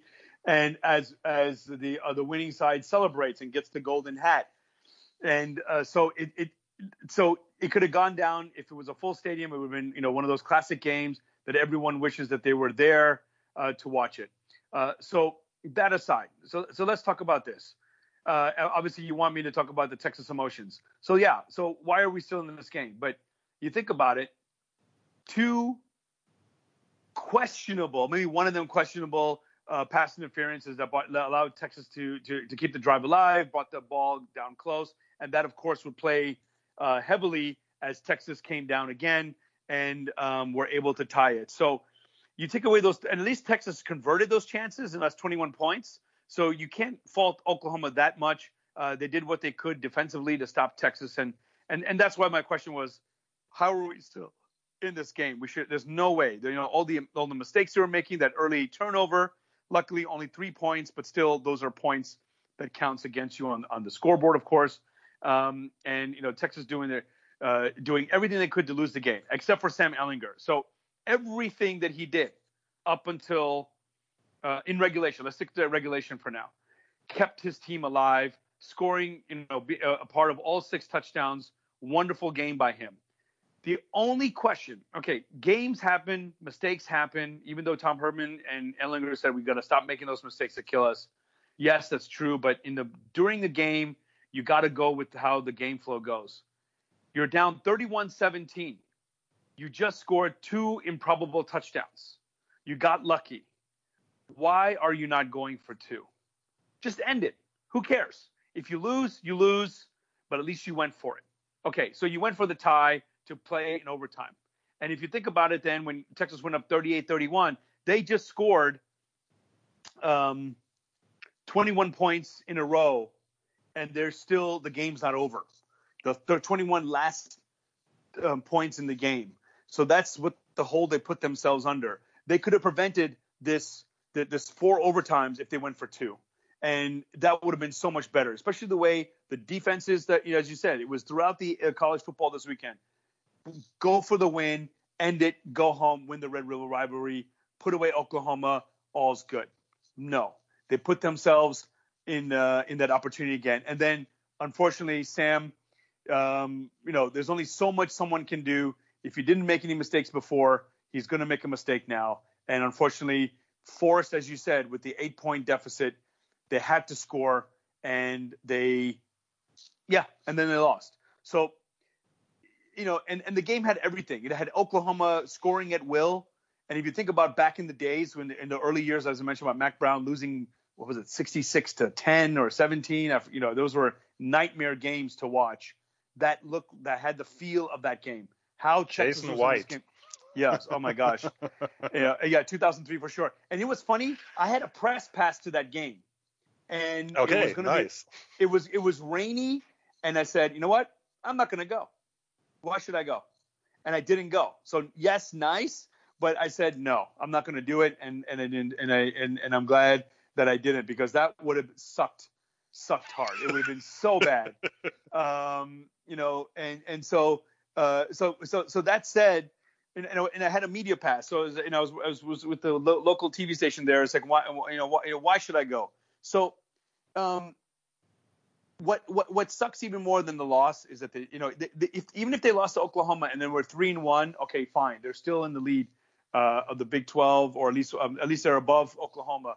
But now at two and two, that definitely guarantees that the that the Big 12 won't be in the CFP. Um, I don't see Iowa State or Kansas State getting into the CFP. The two marquee names are there, and that, as you know, we mentioned the the Big 12, the Big 10 plus four and the Pac-12 have have yet to start. Um, and then with the ACC and SEC already dominating the early season lines, it's going to be hard for the Big 12 to make up for what Oklahoma and Texas have done, tripping over themselves and putting themselves. So um, I'm over it. I'm okay. Um, I would like for Texas uh, to to continue to win, maybe even spoil Kansas State and Iowa State seasons. That would be nice. Um, but that's all we can do this season. And and I would say um, you know, Tom Herman not in the hot seat right now, but I definitely think in a full season next season, um, if he continues to do this, I think the uh, um, the the hot seat flames will go. Um, yeah, they'll, they'll get hotter. Bevor uns die Analytics Ultras die Bude anzünden, natürlich geht man für zwei, also aus Sicht von Analytics, nicht beim letzten Touchdown Sale, sondern beim vorletzten. Ähm, aber ja, äh, die Debatte führen wir jetzt nicht, aber nur, dass wir es erwähnt haben, bevor die Leute sich aufregen. Ja, so. Ähm, ja, ähm, Jan, was gibt zu diesem Spiel noch zu sagen, außer dass äh, ja, Texas mit den Nerven seiner Fans spielt, permanent. Das ist ja nicht das erste Mal in diesem Jahr, dass äh, man entweder knapp scheitert oder in letzter Sekunde gewinnt. Ähm, und dass Oklahoma, ja, also so die dominante Performance fehlt weiterhin. Ne? Also ich meine, sie haben das Spiel gewonnen, das ist gut, aber sie haben auch zweimal eine Zwei-Score-Führung verblasen. Fand das Spiel ehrlich gesagt auch nicht besonders gut in den Offenses. Also irgendwie, das war auf niedrigem Niveau sehr unterhaltsam, so möchte man es vielleicht äh, sagen. Ja, was, was mir zum Spiel sonst als allererstes einfällt, ist Gus Johnson, weil der hat äh, wirklich fast einen Herzkasper bekommen mehrfach. Und äh, das äh, ja, ich hatte nach dem Spiel vorgeschlagen, dass man seine Vitalfunktion vielleicht nochmal überprüft, weil äh, der äh, hat fast so viel investiert in das Spiel wie die beiden Teams. Äh, und ich glaube, Nikola, du bist ja nun der Erste, der das sehr zu gutieren weiß, weil du ein großer Du hast doch gerade gesagt, dass, dass es eben auf überschaubarem Niveau war. Ja, aber Gus Johnson sitzt ja nun, äh, ist ja nun keiner, der dort, äh, sagen wir mal, normalerweise körperlich tätig ist oder athletisch tätig ist, sondern der sitzt oben und schaut zu. Aber ich möchte sagen, dass äh, der mindestens genauso viel investiert hat in das Spiel.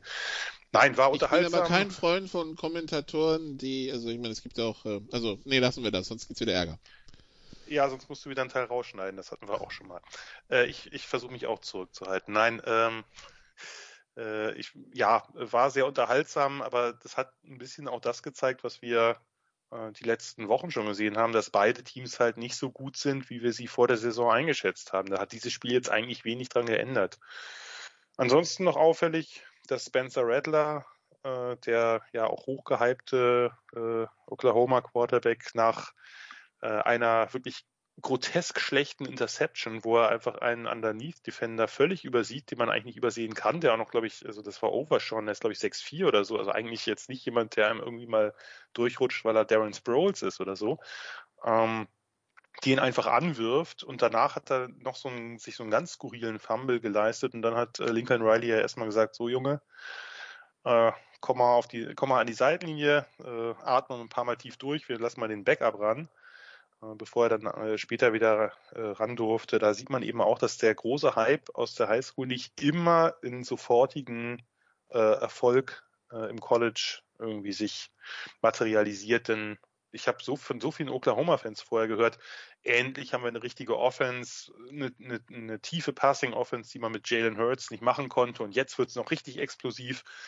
ja, nach äh, vier Spielen muss man sagen, äh, vielleicht hat man noch hier wieder Jalen Hurts unterschätzt, wie auch in einigen anderen äh, Momenten und in einigen anderen Teams. Ähm, also so ganz einfach ist das eben nicht, äh, so eine super Offense da an den Start zu bringen einem jungen Quarterback. Und der wird wachsen, das ist ein großes Talent, der wird auch noch besser, und zwar deutlich besser. Aber momentan sind halt beide Teams zwei und zwei und irgendwie fühlen sie sich auch genauso an. Aber ich meine, es hat ja was Beruhigendes, wenn es menschelt, ja, also wenn einer so nicht so direkt durchmarschiert. Ja, auf jeden Fall. Definitiv. Naja, trotzdem wird das ganz ein ganz hervorragendes Championship Game zwischen Kansas State und Iowa State. Ähm, ganz ehrlich, wenn es dazu kommt, ich feiere das. Und ich finde, wenn es dazu kommt, dann sollten wir das in einem Live-Hangout würdigen und dieses Spiel gemeinsam kommentieren. Gerne. Ähm, weil dann kriegen endlich mal die Teams die Beachtung. Und Cell, wenn du das verhindern willst, dass die durchmarschieren, ist vielleicht am Ende doch noch Oklahoma oder ja gut, Texas Tech vermutlich nicht. Aber sonst irgendeine Mannschaft. Oklahoma äh, State? Im Championship. Hä? Oklahoma State ist, glaube ich, noch in der Verlosung, ne? Ja. Ja, aber die sind auch nicht so gut dieses Jahr, oder? Die haben aber naja. noch keins verloren, darum. Übrigens, übrigens der, der, der absolut größte Gewinner äh, von diesen, von der Big 12 bis jetzt ist die Pac 12, ne? Äh, kein Spiel gespielt, noch nie so gut ausgesehen, seit, in, seit Jahren nicht so gut ausgesehen, wie nach diesem Wochenende. Entschuldigung. Selbst Michigan ist, äh, Michigan ist, sieht total ja. positiv aus, ne? Ja, Jim Harbour bisher keiner redet eine astreine Vorstellung. Keiner redet über Harbour. Ja, keiner redet darüber, dass Harbour noch kein Spiel in der Big Ten dieses Jahr gewonnen hat. Harbour ist noch umgeschlagen. Es wird, es wird hervorragend werden. Es wird hervorragend. Ich, ich ich habe übrigens aber das, den, das dumme Gefühl oder dumpfe Gefühl, dass eines dieser beiden Teams, also entweder Texas oder Oklahoma, uns doch noch im Championship Game begegnen wird. Schauen wir mal. Ja, dann, und dann vermassen sie einem 10 und, äh, einen 8 und 1 oder 9 und 1 äh, Kansas State Team den Einzug in die Playoffs und dann weinen wir alle eine Runde. Okay. Aber wir sind ja alle für die Underdogs in letzter Konsequenz. Die Außer Frage, wenn das, naja. Nee, ich schaue mir, ich schau mir gerade mal die Schedules an. Ich schaue mal, ob die Teams, das überhaupt, also, weil, ich meine, Oklahoma und Texas haben ja beide schon zwei Niederlagen. Das heißt, also, Iowa State, Kansas State, Oklahoma State müssen alle schon mal zwei verlieren. West Virginia, Baylor jeweils eins, das kann man sich eher vorstellen. Ähm, Oklahoma hat weder Iowa State noch ähm, Kansas State auf dem Spielplan, das heißt, sie haben es gar nicht selber in der Hand. Aber Texas hat Okie State, Iowa State und Kansas State alle noch drin. Das heißt, ja, aber das reicht ja nicht. Ja, also nee, reicht nicht, aber wenn sie die alle gewinnen, dann äh, haben sie überall den Tiebreaker. Und da muss, naja, also. Naja, aber da muss, also, da muss noch viel passieren. Also Oklahoma ist erstmal Zuschauer und ähm, ja, schau mal. Aber Iowa State, ja. Ähm, die haben als nächstes Oklahoma State, ähm, wo sie mit einem Safety weniger antreten werden, Jan. Zumindest in der ersten Halbzeit, weil irgendwie so dieses Geschädel da zwischendurch war jetzt nicht so meins, aber Iowa State gewinnt gegen Texas Tech 31-15. Ja, best, also insgesamt würde ich sagen, die rundeste Leistung der Cyclones. Äh, also natürlich war das Spiel gegen Oklahoma spektakulärer, aber äh, jetzt haben sie es mal wieder gezeigt, dass sie diese, diese Air Raid-artigen Passing Offenses, dass sie dafür wirklich die richtige Defense haben, um die unter Kontrolle zu halten. Und äh, äh haben ja Texas Tech wirklich gar nichts äh, erlaubt bis kurz vor Schluss. Also sie haben äh, keinen einzigen, also der erste Offense-Touchdown, der kam spät im vierten Viertel. Und äh, ja, das ist natürlich, äh, das ist natürlich eine sehr, sehr gute Leistung gegen ein ja durchaus offensiv starkes Team gewesen. Das äh, wird, äh, wird äh, Sal ja bestätigen, dass Texas Tech äh, andere Defenses der Conference vor einige Probleme gestellt hat. Ähm, ich glaube, dass Iowa State langsam so ein bisschen ins Rollen kommt. Äh, die Defense wirkt besser, die Offense hat halt ihre, ihre Schwächen. Ähm, die werden auch nicht so schnell verschwinden, aber man hat jetzt wirklich auch nochmal mehr äh, gerade in diesem Spiel mehr die Titans eingesetzt. Also sie haben halt drei mittlerweile, zwei, zwei wirklich gute und ein, der, selbst der dritte Titan hat noch drei Bälle gefangen. Also äh, das ist eine ihrer Stärken. Dann eben das Laufspiel mit Brees Hall. Und das sind so, ähm, das ist einfach, äh, ich glaube, dass die, dass die sich gerade auf, auf einem guten Weg befinden, in der Offense zumindest so funktional zu sein, dass es reicht. Also für mich äh, ja, ist Iowa State schon so ein bisschen äh, der Frontrunner gerade. Ähm, die müssen natürlich jetzt, klar, äh, nächste Woche ist, äh, ähm, äh, übernächste Woche, Entschuldigung, ist das, äh, also nächstes Spiel sozusagen bei, bei Okie State. Das wird natürlich, äh, das wird natürlich so ein bisschen eine Vorentscheidung bringen. Und die haben sich auf jeden Fall sehr, sehr gut erholt jetzt von dieser äh, etwas peinlichen Auftaktniederlage gegen Louisiana. Von daher Iowa State auf einem guten Weg, äh, jetzt dann endlich mal nach vielen Jahren, wo man wo man äh, unglückliche Niederlagen hatte und vielleicht die Records nicht ganz so gut waren wie die Leistung, äh, könnte es jetzt vielleicht auch mal andersrum sein. Ich wollte gerade sagen, Louisiana mit äh, jetzt 3 und 0 und halt den Quality Win gegen Iowa State, ne? Ja, ja, also Louisiana ist äh, klar, die sind, äh, die sind richtig gut dabei. Äh, also die Sunbelt hat allgemein ja gegen die Big 12 ganz gut ausgesehen in äh, dieser Saison. Gut, dann sind wir, glaube ich, mit den Gerankten durch. Dann äh, mögen wir noch erwähnen, äh, das Spiel, das Christian vorhin erwähnt hatte, Boston College gegen Pittsburgh, 31-30 nach Overtime. Und äh, das reicht schon, dass du dich so langsam in die Eagles verguckst, ja?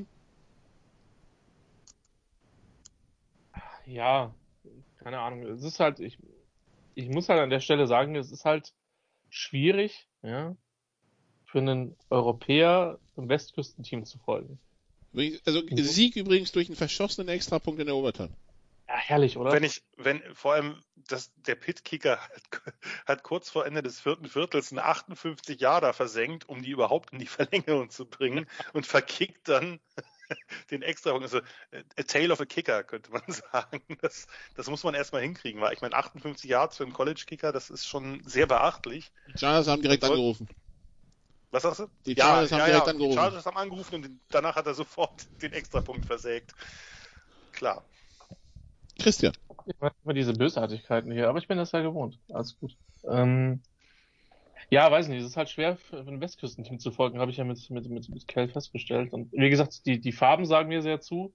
Aber das, das Problem bei Boston College war, halt, also nichts gegen die, die Legende von Steve Adasio. Ich werde nichts tun, um seinen offensiv einwandfreien Ruf zu beschädigen. Aber das konntest du dir ja nicht angucken. Also, klar, es ist total unterhaltsam, wenn er dann mit seinen drei Spielzügen, die er in der Offense hatte, über Notre Dame drüber gerannt ist. Das ist super. Super, ja.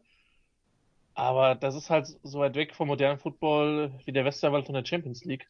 Leider, an der Stelle muss ich sagen, leider. Ich würde gerne Champions League spielen, aber Soweit sind wir dann doch noch nicht. Ähm, keine Ahnung, wir werden sehen, wir werden das beobachten. Ähm, äh, es bietet sich halt ein Team aus der Ostküste oder zumindest aus einer mittleren Zeitzone an. Ähm, es ist halt, der, der, der Vorteil ist halt, ne, wenn gerade wenn man sich jetzt die, Gott, ich will eigentlich nicht zu politisch werden, ja, aber sagen wir es mal so, es gibt gewisse Bundesstaaten, die werden für meine, für mein Lieblingsteam vermutlich eher problematisch. Ähm, aber das dazu dann äh, an anderer Stelle mehr, wenn wir die nächsten vier Jahre Trump eingetütet haben. Christian, ich habe drei Fragen. Darf ich sie alle stellen? Ja. Erstens, eines mir glaube ich gerade wieder. Nee, erstens, äh, Florida State wäre ein Team, was jetzt nicht unbedingt an der Westküste ist, was auch ähnliche das ist, Farben das ist hat. Florida. Äh, Du hast, du hast die Frage, die direkt beantwortet. Das hat alles Grenzen hier. Ja, aber Also- die Grenzen hatte ich jetzt eher bei Ole Miss oder Alabama, also bei Mississippi, Alabama und solchen Staaten äh, gesetzt. Ja, das stimmt, aber, aber, Florida ist ein Rentnerstaat ohne Zukunft. Das ist ein Darum. wie der Westerwald ohne die Rentner. Aber sonst, Entschuldigung, und mit mehr Menschen, Vorsicht. aber äh, mehr Menschen, die nicht alle miteinander verwandt sind. Nein, jetzt hör mal auf. Jetzt, jetzt Ähm, ähm, aber tatsächlich da, diesen Einsatz, Nicolas Martin, Hausaufgabe bis zum nächsten Mal. Du guckst in das, in die Sta Zahlen des Statistischen Landesamtes Rheinland-Pfalz und du schaust mal, wo der Westerwald ökonomisch in Rheinland-Pfalz liegt. Danach berichtest du den Hörern hier davon und dann unterhalten wir uns nochmal. So, bitte Jan, weiter. die anderen beiden Fragen. Die zweite Frage ist, wenn du dich schon über Steve Adasius Offense, die so weit weg ist von 2020, aufregst, äh, warum magst du dann Paul Johnson? Weil die Offense ist natürlich auch sehr weit weg von 2020. Ja, aber es ist besser, es ist ein Schritt in die richtige Richtung. Okay. Zufrieden. Ich habe mich auch nicht festgelegt. Und die dritte Frage, die entscheidendste ist, wo wir gerade bei dem Spiel Pittsburgh gegen Boston College sind, hat Pitt nicht die besseren Farben für dich? Ja, natürlich hat Pitt die besseren Farben. Wenn sie die halt nur permanent anhätten, dieses Blau-Gelb, natürlich. Aber sie haben ja zum Teil diese, diese, diese Mattentrikots, die ich nicht so toll. war, war Pittsburgh nicht letztes Jahr das Team, wo der Headcoach sich hingestellt hat mit sieben Punkten Rückstand? Wir haben zwei Scores Rückstand. Ja, also es gab diese eine sehr Das war gegen Penn State, dieses Woche Ding, drauf glaube ich, ne? Penn State geschlagen. Ja. Ähm, Fast, aber ja, ja. ja, da wollte er das Field Goal kicken, glaube ich, kurz vor, ja, das war auf jeden Fall so ein bisschen. Genau, Äh, das war, es war komplett bizarr und dann haben wir uns alle eine Woche lustig gemacht und dann kam das Spiel die Woche drauf. Ja. Ähm, Ja, also äh, Boston College, das College von äh, John Kerry zum Beispiel, von John Mara, dem Owner der, der Giants. Ähm, Doug Flutie ja, genau. Und wenn wir in den Football-Bereich schauen, und natürlich Jack Bicknell, Tom Matty Coughlin, Ice. Tom Coughlin, Matt Ryan, genau. Ähm, ja, ja, da so ist jetzt nicht so, dass es da nicht ähm, ein paar geben würde, wobei Boston College, ja, meine, Caught by Boston College, I can't believe it. Ja, ja, genau. ja. ja, die, die Oh. großen Zeiten sind halt schon länger, ein bisschen, ein bisschen länger vorbei. Und wir wollen nicht vergessen, Kasi mit dem Badi. Casimir de Bali, genau. Wollen wir auf keinen Fall vergessen. Im Übrigen, was hast du eigentlich mit dem Chargers Kicker? Das war jetzt ein, ein Field Goal, da bin ich deutlich Schlimmeres gewohnt. Also, Ich musste trotzdem grinsen, als ich es heute Morgen in der äh, Zusammenfassung sah. Es tut mir sehr leid. Luke Kuechly übrigens auch. hm? Lu- Luke Kuechly ist auch äh, Boston College. Ja, ja. Es gibt, wie gesagt, es geht nur um einen guten Draft-Pick. Ich habe momentan nicht so gerade das Bedürfnis, Dexter Lawrence zu äh, picken. Der war ja schon immer Atlanta-Fan, Nikola, von daher würde ich den hier we- wegnehmen wollen. Ähm, aber es gibt den einen oder anderen netteren, netten Offensive Tackle im frühen Draft. Mal. Schauen wir mal. Jack Bicknell, der auch bei Boston College war, war, ist mir dann später in Erinnerung für furchtbare Offense in Hamburg geblieben bei den Sea Devils, aber ja. War der nicht auch mal Frankfurt oder so? Oder kommt mir das Nee, irgendwie... Barcelona und die, ich glaube, so. äh, die, die Schotten. Die Scottish Ah, Claymores. die Claymore. Claymores. ja, das ist natürlich nicht so mein Bereich jetzt, aber ja, Ja, der, war, der kommt mir irgendwie im NFL Europe oder. Ja, ja, der, der war durchgehend, äh, und der hat halt 2006 durchgehend äh, Singleback drei Receiver gespielt und ja, das äh, war zum Fürchten. nicht mehr. Also 95% der Snaps. Fünf. Oder 98%. Also wirklich äh, ausnahmslos. War ganz, ganz, ganz gelernt. schlimm. Wieder was gelernt. 14 Jahre her, ich bin immer noch traumatisiert. Äh, ja. Man merkt Man merkt Wir müssen was tun. Möchtest du drüber reden, ja? Ja. Ja. Ein bisschen mehr Zeit einräumen beim nächsten Mal. Nee, dann haben sie, dann haben sie 2007, haben sie da nicht seinen Sohn dann hingestellt oder so? Aber auf jeden Fall, ähm, ja, auf jeden Fall hat die Sea Devils dann gewonnen. Äh, ja, auf jeden Fall, ähm, um das wieder, um wieder in die Spur zu kommen Richtung äh, College. Ähm, ach so, genau. Ich hatte ja vorhin schon gesagt, äh, Jan, Mississippi State macht zwei Punkte. Ähm, Ja. Zwei oder drei Wochen nachdem man LSU geschlagen hat. LSU hat seine ganz eigenen Probleme. LSU verliert gegen Missouri. Grüße an Herrn Hellergott, aber da hört es auch schon auf irgendwie, ne? Also, ähm, ja, also ich meine, wer- hat, wer hat da das schwarzere Wochenende erlebt? LSU bei, durch die Niederlage bei Missouri oder Mississippi State, weil sie zu zwei gegen Kentucky verlieren? Das ist eine Frage, die man, glaube ich, nur mit beide beantworten kann. Also, da, also äh, LSU, ich meine, natürlich, diese letzte Sequenz war ja wirklich abenteuerlich, dass man vier Versuche von der Ein-Yard-Linie hat, um das Spiel zu gewinnen und alle vier scheitern. Erst läuft man zweimal, dann passt man zweimal. Das Ergebnis war immer dasselbe, nämlich kein Touchdown. Ähm, täuscht aber ein bisschen darüber hinweg, dass die Offense von LSU nicht das Problem ist. Ja, es ist nicht Joe Burrow, also Miles Brennan ist nicht Joe Burrow und auch sonst fehlen natürlich der ein oder andere wichtige Playmaker, aber ähm, an der Offense lag es jetzt nicht, aber dass die Defense jetzt gegen, gegen Missouri mit deren eigentlichen Backup-Quarterback da, also oder dem ursprünglichen Backup-Quarterback, der jetzt startet, der wirklich kein Worldbeater ist, da sich so, äh, sich so totpassen lässt, naja, also das war, das war relativ peinlich.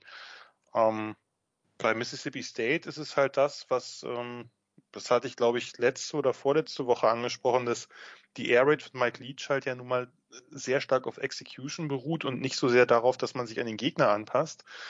Und äh, in der Pac-12 hatten es halt Washington und Utah, insbesondere Washington, vorgemacht, dass man halt mit äh, einer sehr, sehr engmaschigen Zone-Coverage am besten nur mit drei Leuten rushen und acht in Zone-Coverage stecken, am besten auch noch off, damit man nach vorne kommen kann und die Tackles machen kann, also dass man nach vorne agieren kann als, als Defensive Back, dass das halt eine sehr gute äh, Variante ist, um eben diese Air Raid äh, vor Probleme zu stellen, weil was passiert ist, dass äh, Mike Leach Air Raid nun mal sehr stark auf Kurzpassspiel mit Yards after Catch beruht und die sind dann nicht möglich. Er wirft ja wirklich selten tief und das sah man dann jetzt ja natürlich auch so ein bisschen an den, an den Statistiken. Also nicht nur, dass äh, die Quarterbacks äh, von Mississippi State, also KJ Costello und sein Backup, insgesamt sechs Interceptions geworfen haben, das ist natürlich äh, brachial schlecht, aber die haben halt auch pro, pro Completion halt sehr, sehr wenig Yards gemacht. Also Costello hatte 36 Completions, dafür 232 Yards, also deutlich unter 10. Und der Backup Rogers hatte 9 für 43. Also jetzt reden wir nicht von Pass Attempts, sondern von Pass Completions. Das heißt, das war alles nur wirklich klein, klein.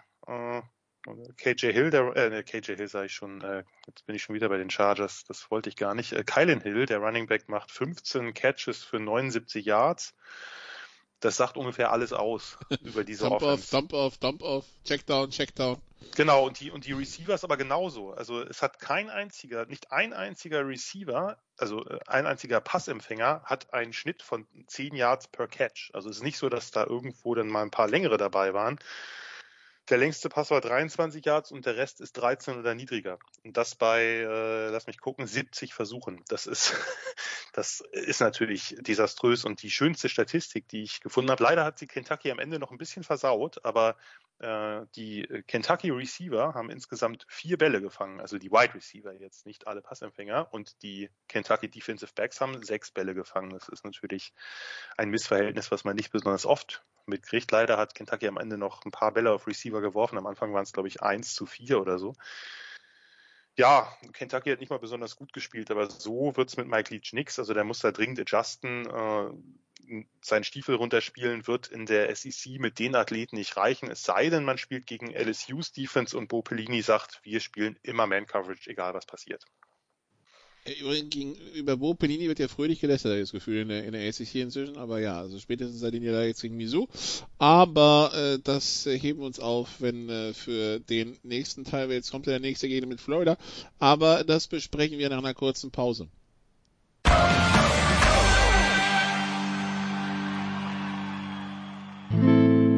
First and 10 around the league. Teil 2 bei den Sofa Quarterbacks College Football. Salmita, Jan Wegwert, Christian Schimmel immer noch am Start, die jetzt Woche 7 besprechen, nächstes Wochenende. Äh, wir haben schon Ausfälle, nämlich Baylor gegen Oklahoma State und Missouri gegen Vanderbilt aus Corona-Gründen. Ähm, ja, Gerankte spielen schon die ganze Woche. Mittwochnacht Louisiana gegen Coastal Carolina. Louisiana die 21. Wir haben über diesen Quality Win gegen Iowa State gesprochen. SMU die 17 spielt gegen Tulane in der Nacht von Freitag auf Samstag ebenso wie BYU bei Houston. BYU die 14 und dann Samstag um 18 Uhr spielen fünf Gerankte welches Spiel wirst du dir da aussuchen? Also Clemson die 1 bei Georgia Tech, 8 Cincinnati bei Tulsa, 13 Miami gegen Pittsburgh, mhm. 15 Auburn bei South Carolina und 18 Tennessee gegen Kentucky. Was klingt da für deine Ohren am schönsten? Well, nice, um, uh, nice, uh, yeah, Vorspeise, good appetizer for uh, for what's to come later Amuse in the day. ja. Yeah, uh, was it um, Amuse Bouche? Was it? Ja, jetzt, anyway. ist ja, Bush ist ja so Göll ist halt Maul und Bush ist yeah. Mund. Also im Grunde genommen, aber man, ja. Um, you know, I, I, I would like to see. I'll probably watch. I think uh, I'm not sure which one will be on uh, on Pro Zeben Max, but I would say Pittsburgh, Miami, just to see how Miami uh, rebounds after that that that whitewashing they, they had at Clemson. I, I think Clemson will definitely uh, dominate Tech I don't know if um, you know we'll, we'll do picking a spread later. Um, I don't know if we're going to pick this game or not, but I'm not sure if that's going to be worth it. Yeah, I mean it, it will go against everything I said earlier, and uh, Cincinnati Tulsa, yeah, not on my radar.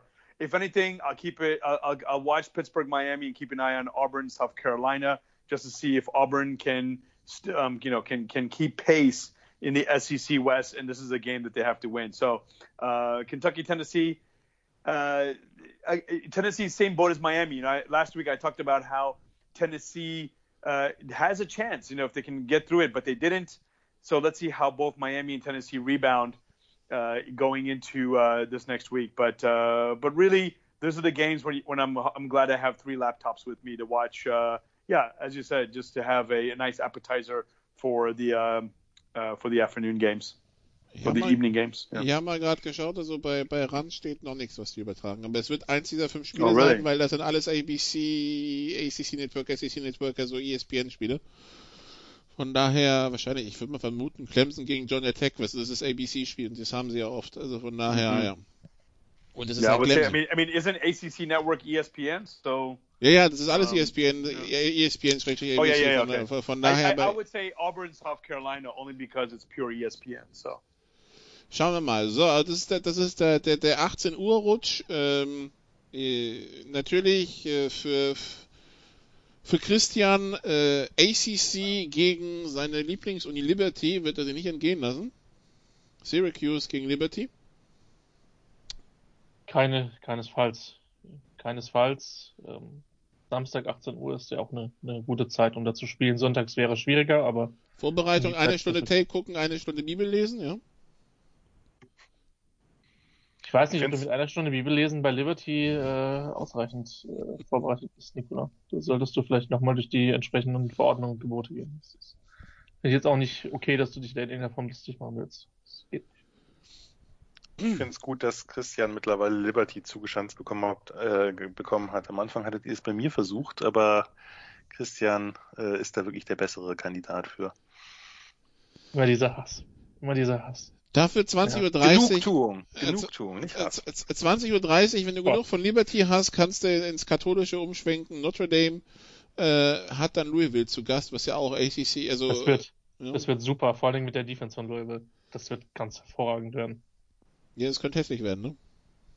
Ja, aber in beide, in beide Richtungen, weil so krass, also ich meine, wer, wer gegen Florida State so viele Punkte zulässt, der kann defensiv auch nicht wirklich sattelfest sein. Von daher, vielleicht sehen wir dann in 55, 54 ähm, nach einfacher Overtime, weil die Defenses so schlecht sind, dass sie schon in der regulären Spielzeit über 40 zulassen.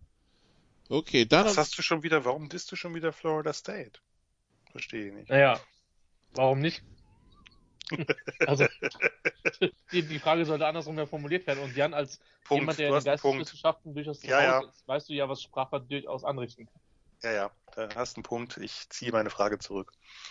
Gut, dann 22 Uhr Florida LSU. LSU hat frisch gegen Mizzou verloren, Florida frisch gegen Texas A&M. Für LSU ist die Saison eigentlich schon vorbei. Für Florida gilt es nicht verlieren, damit sie nicht vorbei ist, oder?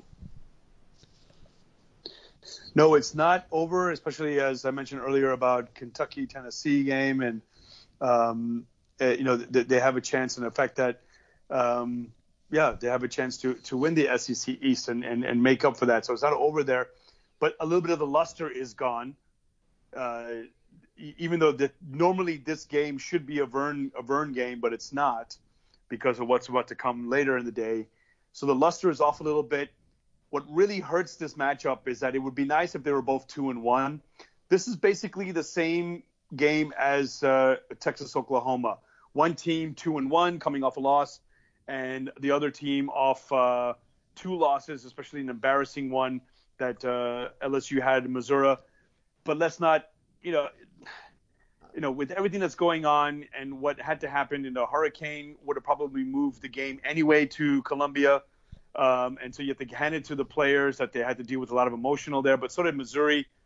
Uh, uh, in terms of moving it, probably not emotional about worrying about your, your about your parents back home, and your home and your university and your friends.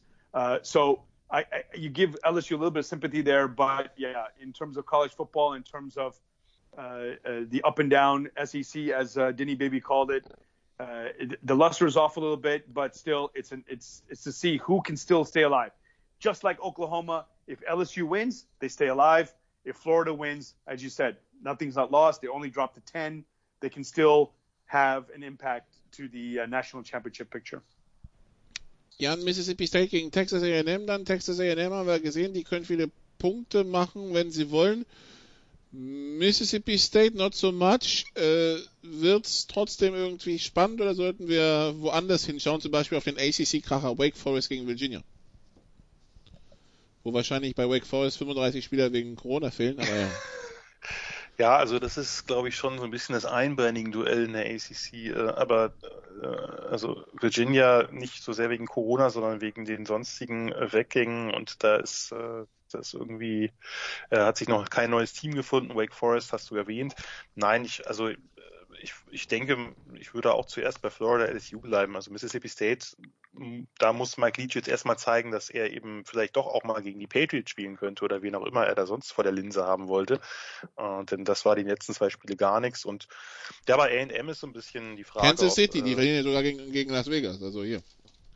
Ja, stimmt. Dann äh, könnte er ja da mal vielleicht, äh, vielleicht vorstellig werden. Da würden ihm wahrscheinlich auch sehr, sehr viele Punkte gelingen.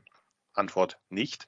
Ähm, nein, ähm, A&M ist ein bisschen die Frage. Das ist, das steht und fällt damit, ob, ob Kellen Mond halt jetzt langsam mal Konstanz reinkriegt, weil wie gesagt, die Tools hat er, äh, es hat hervorragende Dinger drin, aber muss irgendwie mal seine Offense konstant bewegen. Wenn sie jetzt ein bisschen mehr aufs Laufspiel setzen mit Biller und äh, Nice Smith, dann sollte das eigentlich äh, nach den, nach den Eindrücken, die wir die letzten Wochen gewonnen haben, die letzten, also eigentlich die letzte Woche gewonnen haben, weiter zurück sollte man nicht gehen, dann wird's ein bisschen muddy.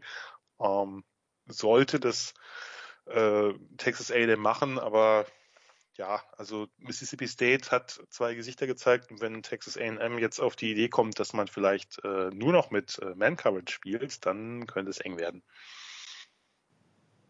Gut, also das um 22 Uhr, dann um 1.30 Uhr und um 2 Uhr haben wir zwei ACC-Duelle, Christian. Florida State gegen North Carolina. Ähm, das klingt für Florida State nicht gut und damit wahrscheinlich für euch gut. Wer auch immer euch ist. Ja, ähm. Jan und du, ihr nehmt euch ja bei Florida State irgendwie beide nichts. Nee, nee, nee, Moment, da, da nehme ich gerne, gehe ich gerne einen Schritt zurück und äh, überlasse Christian den Vortritt. Ja, Jan hat wirklich immer Angst mit ähm, Organisationen, die, die schwierig sein können, assoziiert zu werden. Ähm, mir als Westerwälder macht das nichts aus. Ja, also. Ähm, ist er nicht bei den Nebraska an der falschen Adresse, aber egal.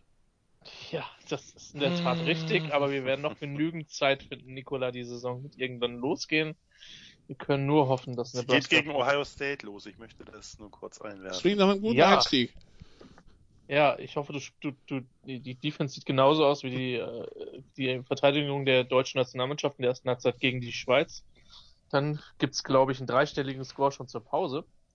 Ähm, was eine super Überleitung zu Florida State ist. So schlimm wird's vermutlich. ähm, aber ähm, North, Carolina, North Carolina, also es ist halt als Kommentator würde ich sagen, wenn ich das Spiel kommentiere, müsste ich Spannung herbeireden. Da würde ich sagen, ja, North Carolina, wenn sie zu überheblich sind und Florida State nicht ernst nehmen, glaube ich nicht, weil North Carolina wird sich immer noch als, als der Underdog in dem Spiel sehen. Also jetzt nicht, was die Stärke in diesem Jahr betrifft, sondern was die, was das Renommee betrifft. Ähm, ich glaube trotzdem, dass sie da super selbstbewusst hinfahren werden. Ich denke schon, dass Florida State mehr als 20, vielleicht auch, ja, mehr als 25 scoren wird. Sollte halt nicht reichen. Weil, ähm, die, die Defense ist einfach nicht gut genug und, und UNC äh, hat da genügend Power, um die zu schlagen. Und das andere Spiel ist BC gegen Virginia Tech, ne? Ja, muss man, muss man halt echt sehen, wie viel von, wie viele Spieler von Virginia Tech dann wieder dabei sind. Ähm, wichtige Partie für, also jedes, jedes, jede Partie ist wichtig für, für den, den Head Coach der, der Bookies Fuente. Ähm, das könnte allerdings ein gutes Footballspiel werden. Also das, das glaube ich schon, dass das ein interessante, interessantes Footballspiel werden kann, was auch eng werden kann. Ähm, das kann man sich ähm, neben einem anderen ganz ordentlichen Footballspiel nebenher anschauen oder dann auch in den Highlights am, äh, am Sonntagvormittag, wenn man das möchte. Ähm, ich denke, das doch, doch, das, das könnte was hermachen. Also ist jetzt nicht, wird nicht auf überragendem Niveau stattfinden, aber das, das muss ja nichts heißen. Wir haben ja auch Texas gegen Oklahoma viereinhalb Stunden ausgehalten. Denn Cell, das Spiel, über das die College-Welt diese Woche reden wird, Samstagabend mhm. hinschauen wird und dann die ganze nächste Woche drüber reden wird, ist Nummer zwei Alabama gegen Nummer mhm. drei Georgia äh, Samstagnacht um zwei. Ähm, Alabama haben wir gesehen. Offensiv super, defensiv, oh mein Gott, ja. Jetzt kommt ja. Georgia. Ähm, offensiv, ja, das ist okay. Defensiv ein bisschen solider. Was erwarten wir da? Ja. Yeah, I would say in early, if you're in the CFP uh, committee, and if you're just a college football fan, period, uh, this is a great chance to see. Uh, I guess it's an early playoff game, and uh, you know, you know, the, what was it a couple of seasons ago? Every week counts, and it definitely counts this week, and uh, to show that, and that's why Florida happy to get their game out of the way so that they can um, uh, watch this game in the in the locker room to see if their season's still alive. Because if they win and Georgia loses, they're still in it in the East. Uh, but of course, people want to see Alabama go down. They want to see a change, and Georgia have, has had so much, yeah, just terrible luck. You know, they they're always knocking, but they can't break down the door. And so, what we can expect here is it, it will be too quick. I know all day Sunday will be. Is this the end for Saban? It's just like a Tom. You know, I think Saban and Tom Brady have the same headline when Alabama loses, it's like, oh my God, Tom Brady's too old. Can he still play? Can has Nick Saban? Is it time for him to move on? But of course, as soon as they win, it's uh, ho hum. Yeah, they continue to do what they what they need to do. Uh, so, Bama, the key for them is they need to have it, as you just said, the defensive efforts that they showed last week. I just think that that game was just a free for all. This is going to be hard hitting. Maybe Bama was looking ahead, and this will be their chance to um, to make things right. Um, I'm sure uh, Coach Saban is uh, preaching um, hitting the ball, hitting every single body, and we'll see that. Georgia's already shown their defensive things. So I think the key here will be Georgia's defense against Alabama's offense. If Georgia can stop Alabama's offense, they will win the game. And if not, Alabama will be uh, going home with a loss and still in a good position as we head towards, you know, as we as we go week to week but uh, every loss, every win just exclamated, uh, just, just exponentiated with the terms of the importance, especially as we said earlier, or as we keep saying, the Big Tw- uh, the Big Ten plus four and the Pac-12 haven't played yet. Both teams need to put enough space so for the first CFP rankings, they can be between the first five, six, and hopefully make it to the SEC championship game. That's their key: is not to lose a spot for the SEC championship game. Für Georgia, Jan, entscheidet sich die Saison im Grunde genommen jetzt in den nächsten ja, vier, vier Wochenenden, also, Ja. weil sie, sie haben Alabama, Kentucky, Pause, Florida, ja. Danach kommen noch Mizzou, Mississippi State, South Carolina, Vanderbilt, aber das, also normalerweise, wenn du Ansprüche hast, äh, auf mehr als deine SEC East, dann musst du die eh panieren. Aber Alabama auswärts und gegen Florida, das sind jetzt die zwei ganz wichtigen Spiele für Georgia, ne? Ja, genau. Wir hatten das, glaube ich, letzte Woche besprochen, dass Georgia sich in der Mitte, mittendrin in einem ja, mörderischen Teil des Schedules befindet mit Auburn, Tennessee, Alabama, dann äh, das die eine Woche UK und dann halt äh, Florida. Ja, aber das Ja, natürlich bisher der Höhepunkt- Auburn mit 21 und Tennessee mit 23. Genau. Und mit jeweils hervorragenden Defense-Leistungen. Nur der Höhepunkt ist natürlich das jetzt. Das äh, müssen wir nicht drüber reden. Das ist eben der, der Drache, den, den Kirby Smart bisher nicht erlegt hat, was nicht nur für Kirby Smart gilt, sondern für jeden ehemaligen Assistenten von äh, Nick Saban. Das ist natürlich eine unfassbare Statistik. Der hat eben noch nie ein Spiel verloren. Auch letzte Woche gegen Lane Kiffin nicht, auch wenn es enger war, als äh, er sich das sicherlich selbst erhofft hätte. Ähm, ja, es ist, äh, man kann da die letzten Niederlagen immer wieder hervorkramen. Die beiden bitteren im Championship Game und dann im SEC Championship Game. Das, äh, das wird äh, Kirby Smart und auch dem Team ewig nachhängen. Man muss natürlich auch gucken, dass das nicht irgendwann sowas wird wie bei einem Team, dem du anhängst, dass man zum Beispiel bei Führungen schon nervös wird, gerade wenn sie etwas komfortabler sind, Nicola. Ähm, ob das irgendwie dann äh, da die Psyche ein bisschen reinspielt. Äh, ist mir auch gerade wieder entfallen. Äh, muss ungefähr, also mein Kopf ist gerade so löchrig wie die Defense dieses Teams, glaube ich. Ähm, nein. Äh, das, das wird, wird sehr spannend. Einfach, äh, also ich hoffe es zumindest, weil ähm, natürlich hat, äh, hat Ole Miss jetzt vorgemacht so ein bisschen, wie man Alabama attackieren kann. Das ist natürlich nicht unbedingt der Stiefel, den Georgia in der Offense spielt. Auch unter dem neuen äh, Offensive Coordinator Todd Monken nicht. Also die sind weiterhin natürlich eher methodisch. Das hat sicherlich auch damit zu tun, dass sie eben mit, mit dem Stetson Bennett spielen, der jetzt äh, nicht der, der World Beater auf Quarterback ist.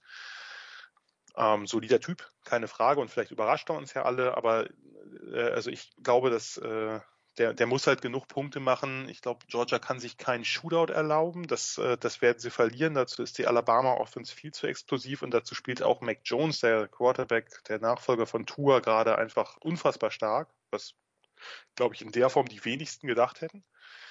Äh, Alabama hat eine super O-Line, äh, ein tolles Running Game mit Najee Harris, dann sowieso mit, mit Smith und äh, Waddle, diese zwei extrem explosiven und bei Waddle auch mit Weltklasse-Speed versehenen Receiver. Das ist halt eine Offense, die wirklich schwer zu kontrollieren sein wird. Wenn es eine Defense schafft, dann die von Georgia, denn die ist diese Saison vielleicht so gut besetzt wie noch nie, zumindest wie in den letzten Jahren nicht. Und da waren das ja immer schon sehr gute Defenses, weil jetzt haben sie ähm, zusätzlich äh, eben noch Pass Rush, den sie die letzten Jahre nicht hatten. Das, äh, die Outside Linebacker in ihrer 3-4, das äh, hat sich sehr, sehr stark verbessert.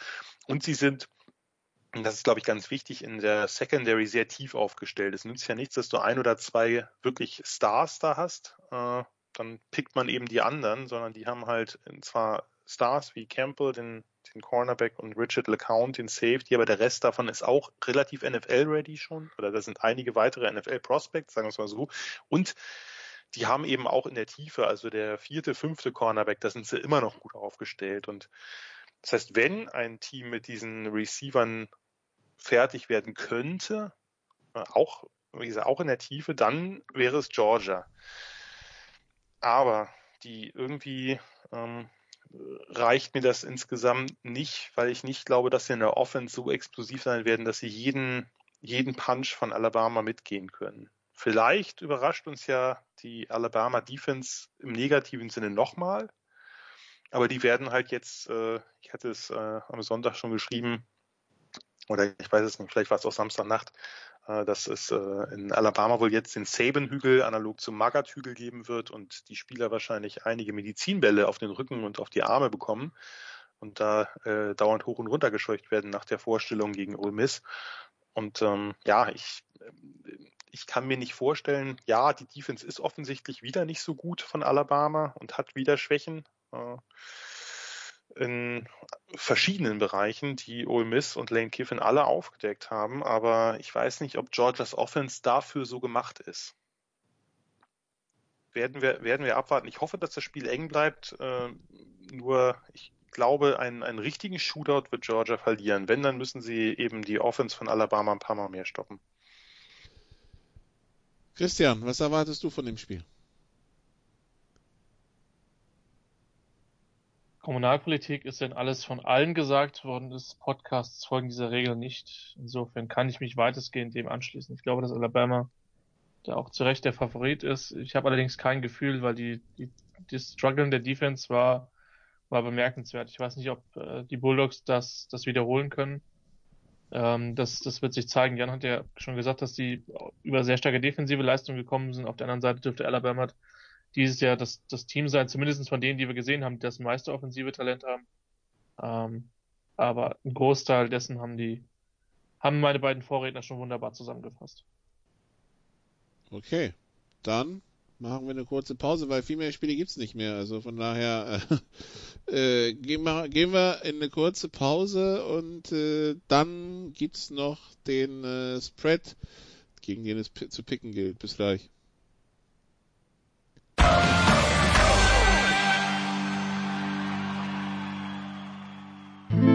Bringing it home, der 4-Minute Drill.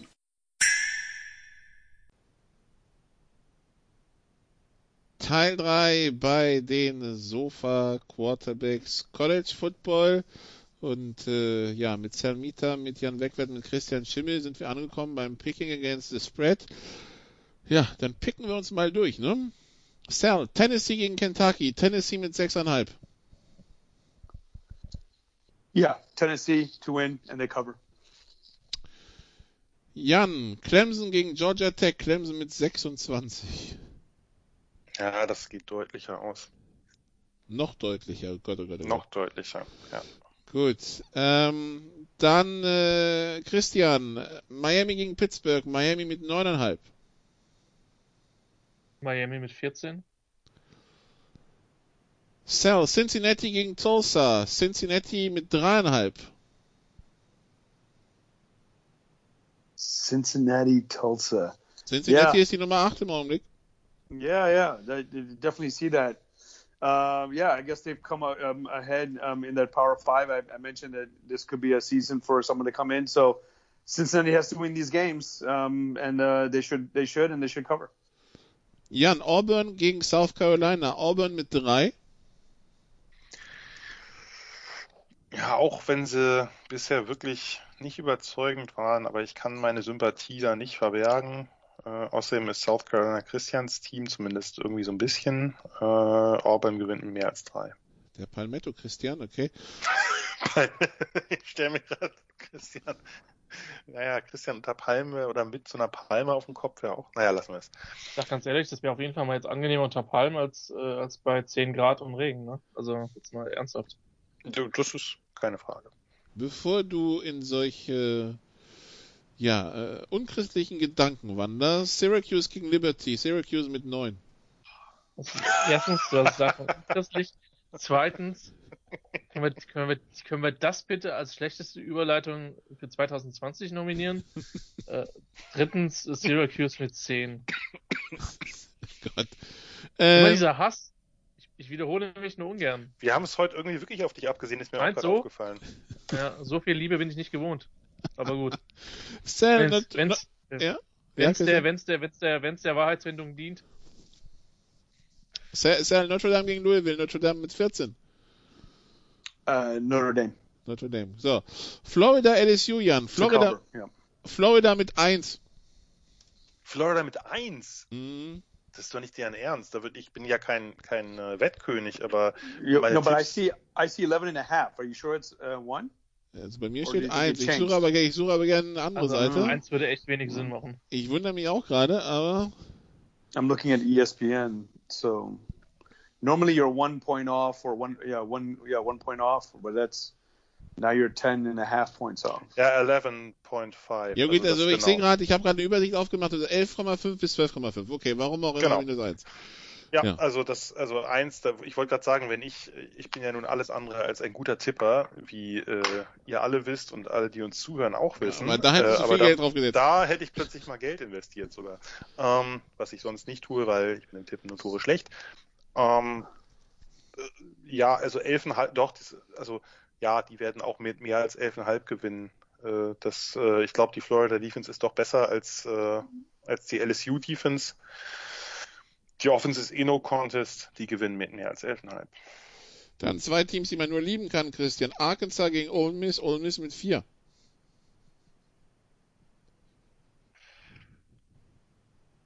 Es ist eigentlich schreit das Ole Miss mit 10. Ähm, aber Arkansas hat den Leuten das, das Leben ganz schwer gemacht. Äh, Ole Miss mit 6 äh, covered. Sal, Mississippi State gegen A&M. Ähm, wir haben A&M mit 6,5. Normally, I would say A&M will revert back to their uh, loser SEC ways, but from what I understand, Starkville is considered Cowtown, and that's College Station, so it's probably the same. So they probably feel at home. It's gonna be the same. It's the same colors, so they think their fans are gonna be in the stadium. So um, unfortunately, I'm gonna have to go with the um, uh, with the poor Aggies, but they, they will they, they, won't cover. They, they, will be similar to um, that game. They'll revert back to their Vanderbilt uh, game, uh, but they'll win. Ähm, Jan, Memphis gegen UCF, UCF mit dreieinhalb. Mega spannendes Spiel. Äh, ich überlege wirklich, dass das mein, dass das mein 9.30 Uhr oder also mein äh, also mittleren ja. Timeslot der, der erste Screen ist. Äh, UCF sagt es mit dreieinhalb, hast du gesagt? Mhm. Ähm, ich würde sagen, UCF gewinnt das mit mehr als dreieinhalb, aber wird ein, wird ein hochklassiges Spiel, glaube ich. Wake Forest gegen Virginia, Christian, Virginia mit drei. Äh, Push. Virginia gewinnt genau mit äh, nee, äh, plus drei. Äh, sorry, Quatsch. Virginia gewinnt mit drei und äh, damit ist es ein Push. So, Hilfe. Gut, äh, dann Jan, Florida State gegen North Carolina. North Carolina mit 13,5.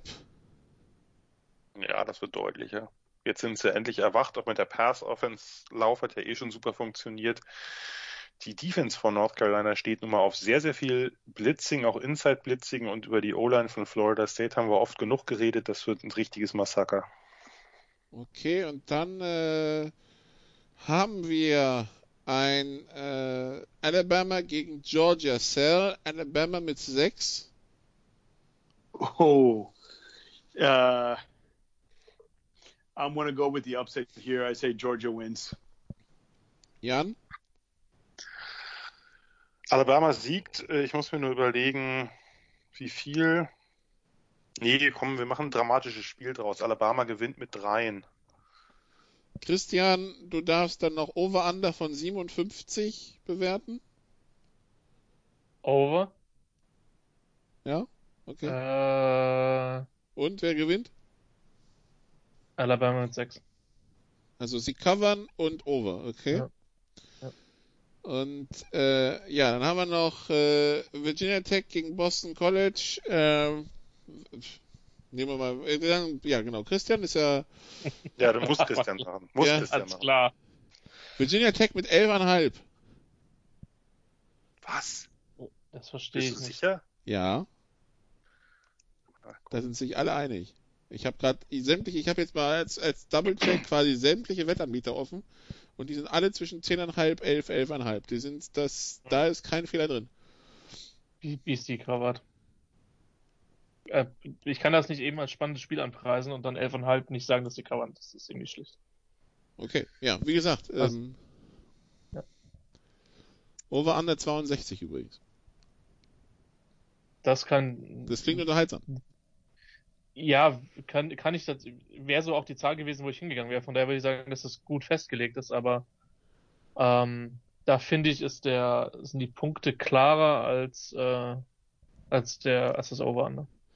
Ja gut, also wenn, wir einen 62er mit 11 nehmen, sind wir so in der Preisklasse äh, 38, also 8, 37 bis 40 für den einen und halt irgendwo in den oberen 20er, niedrigen 30ern für den anderen, ne? Ja, so ungefähr.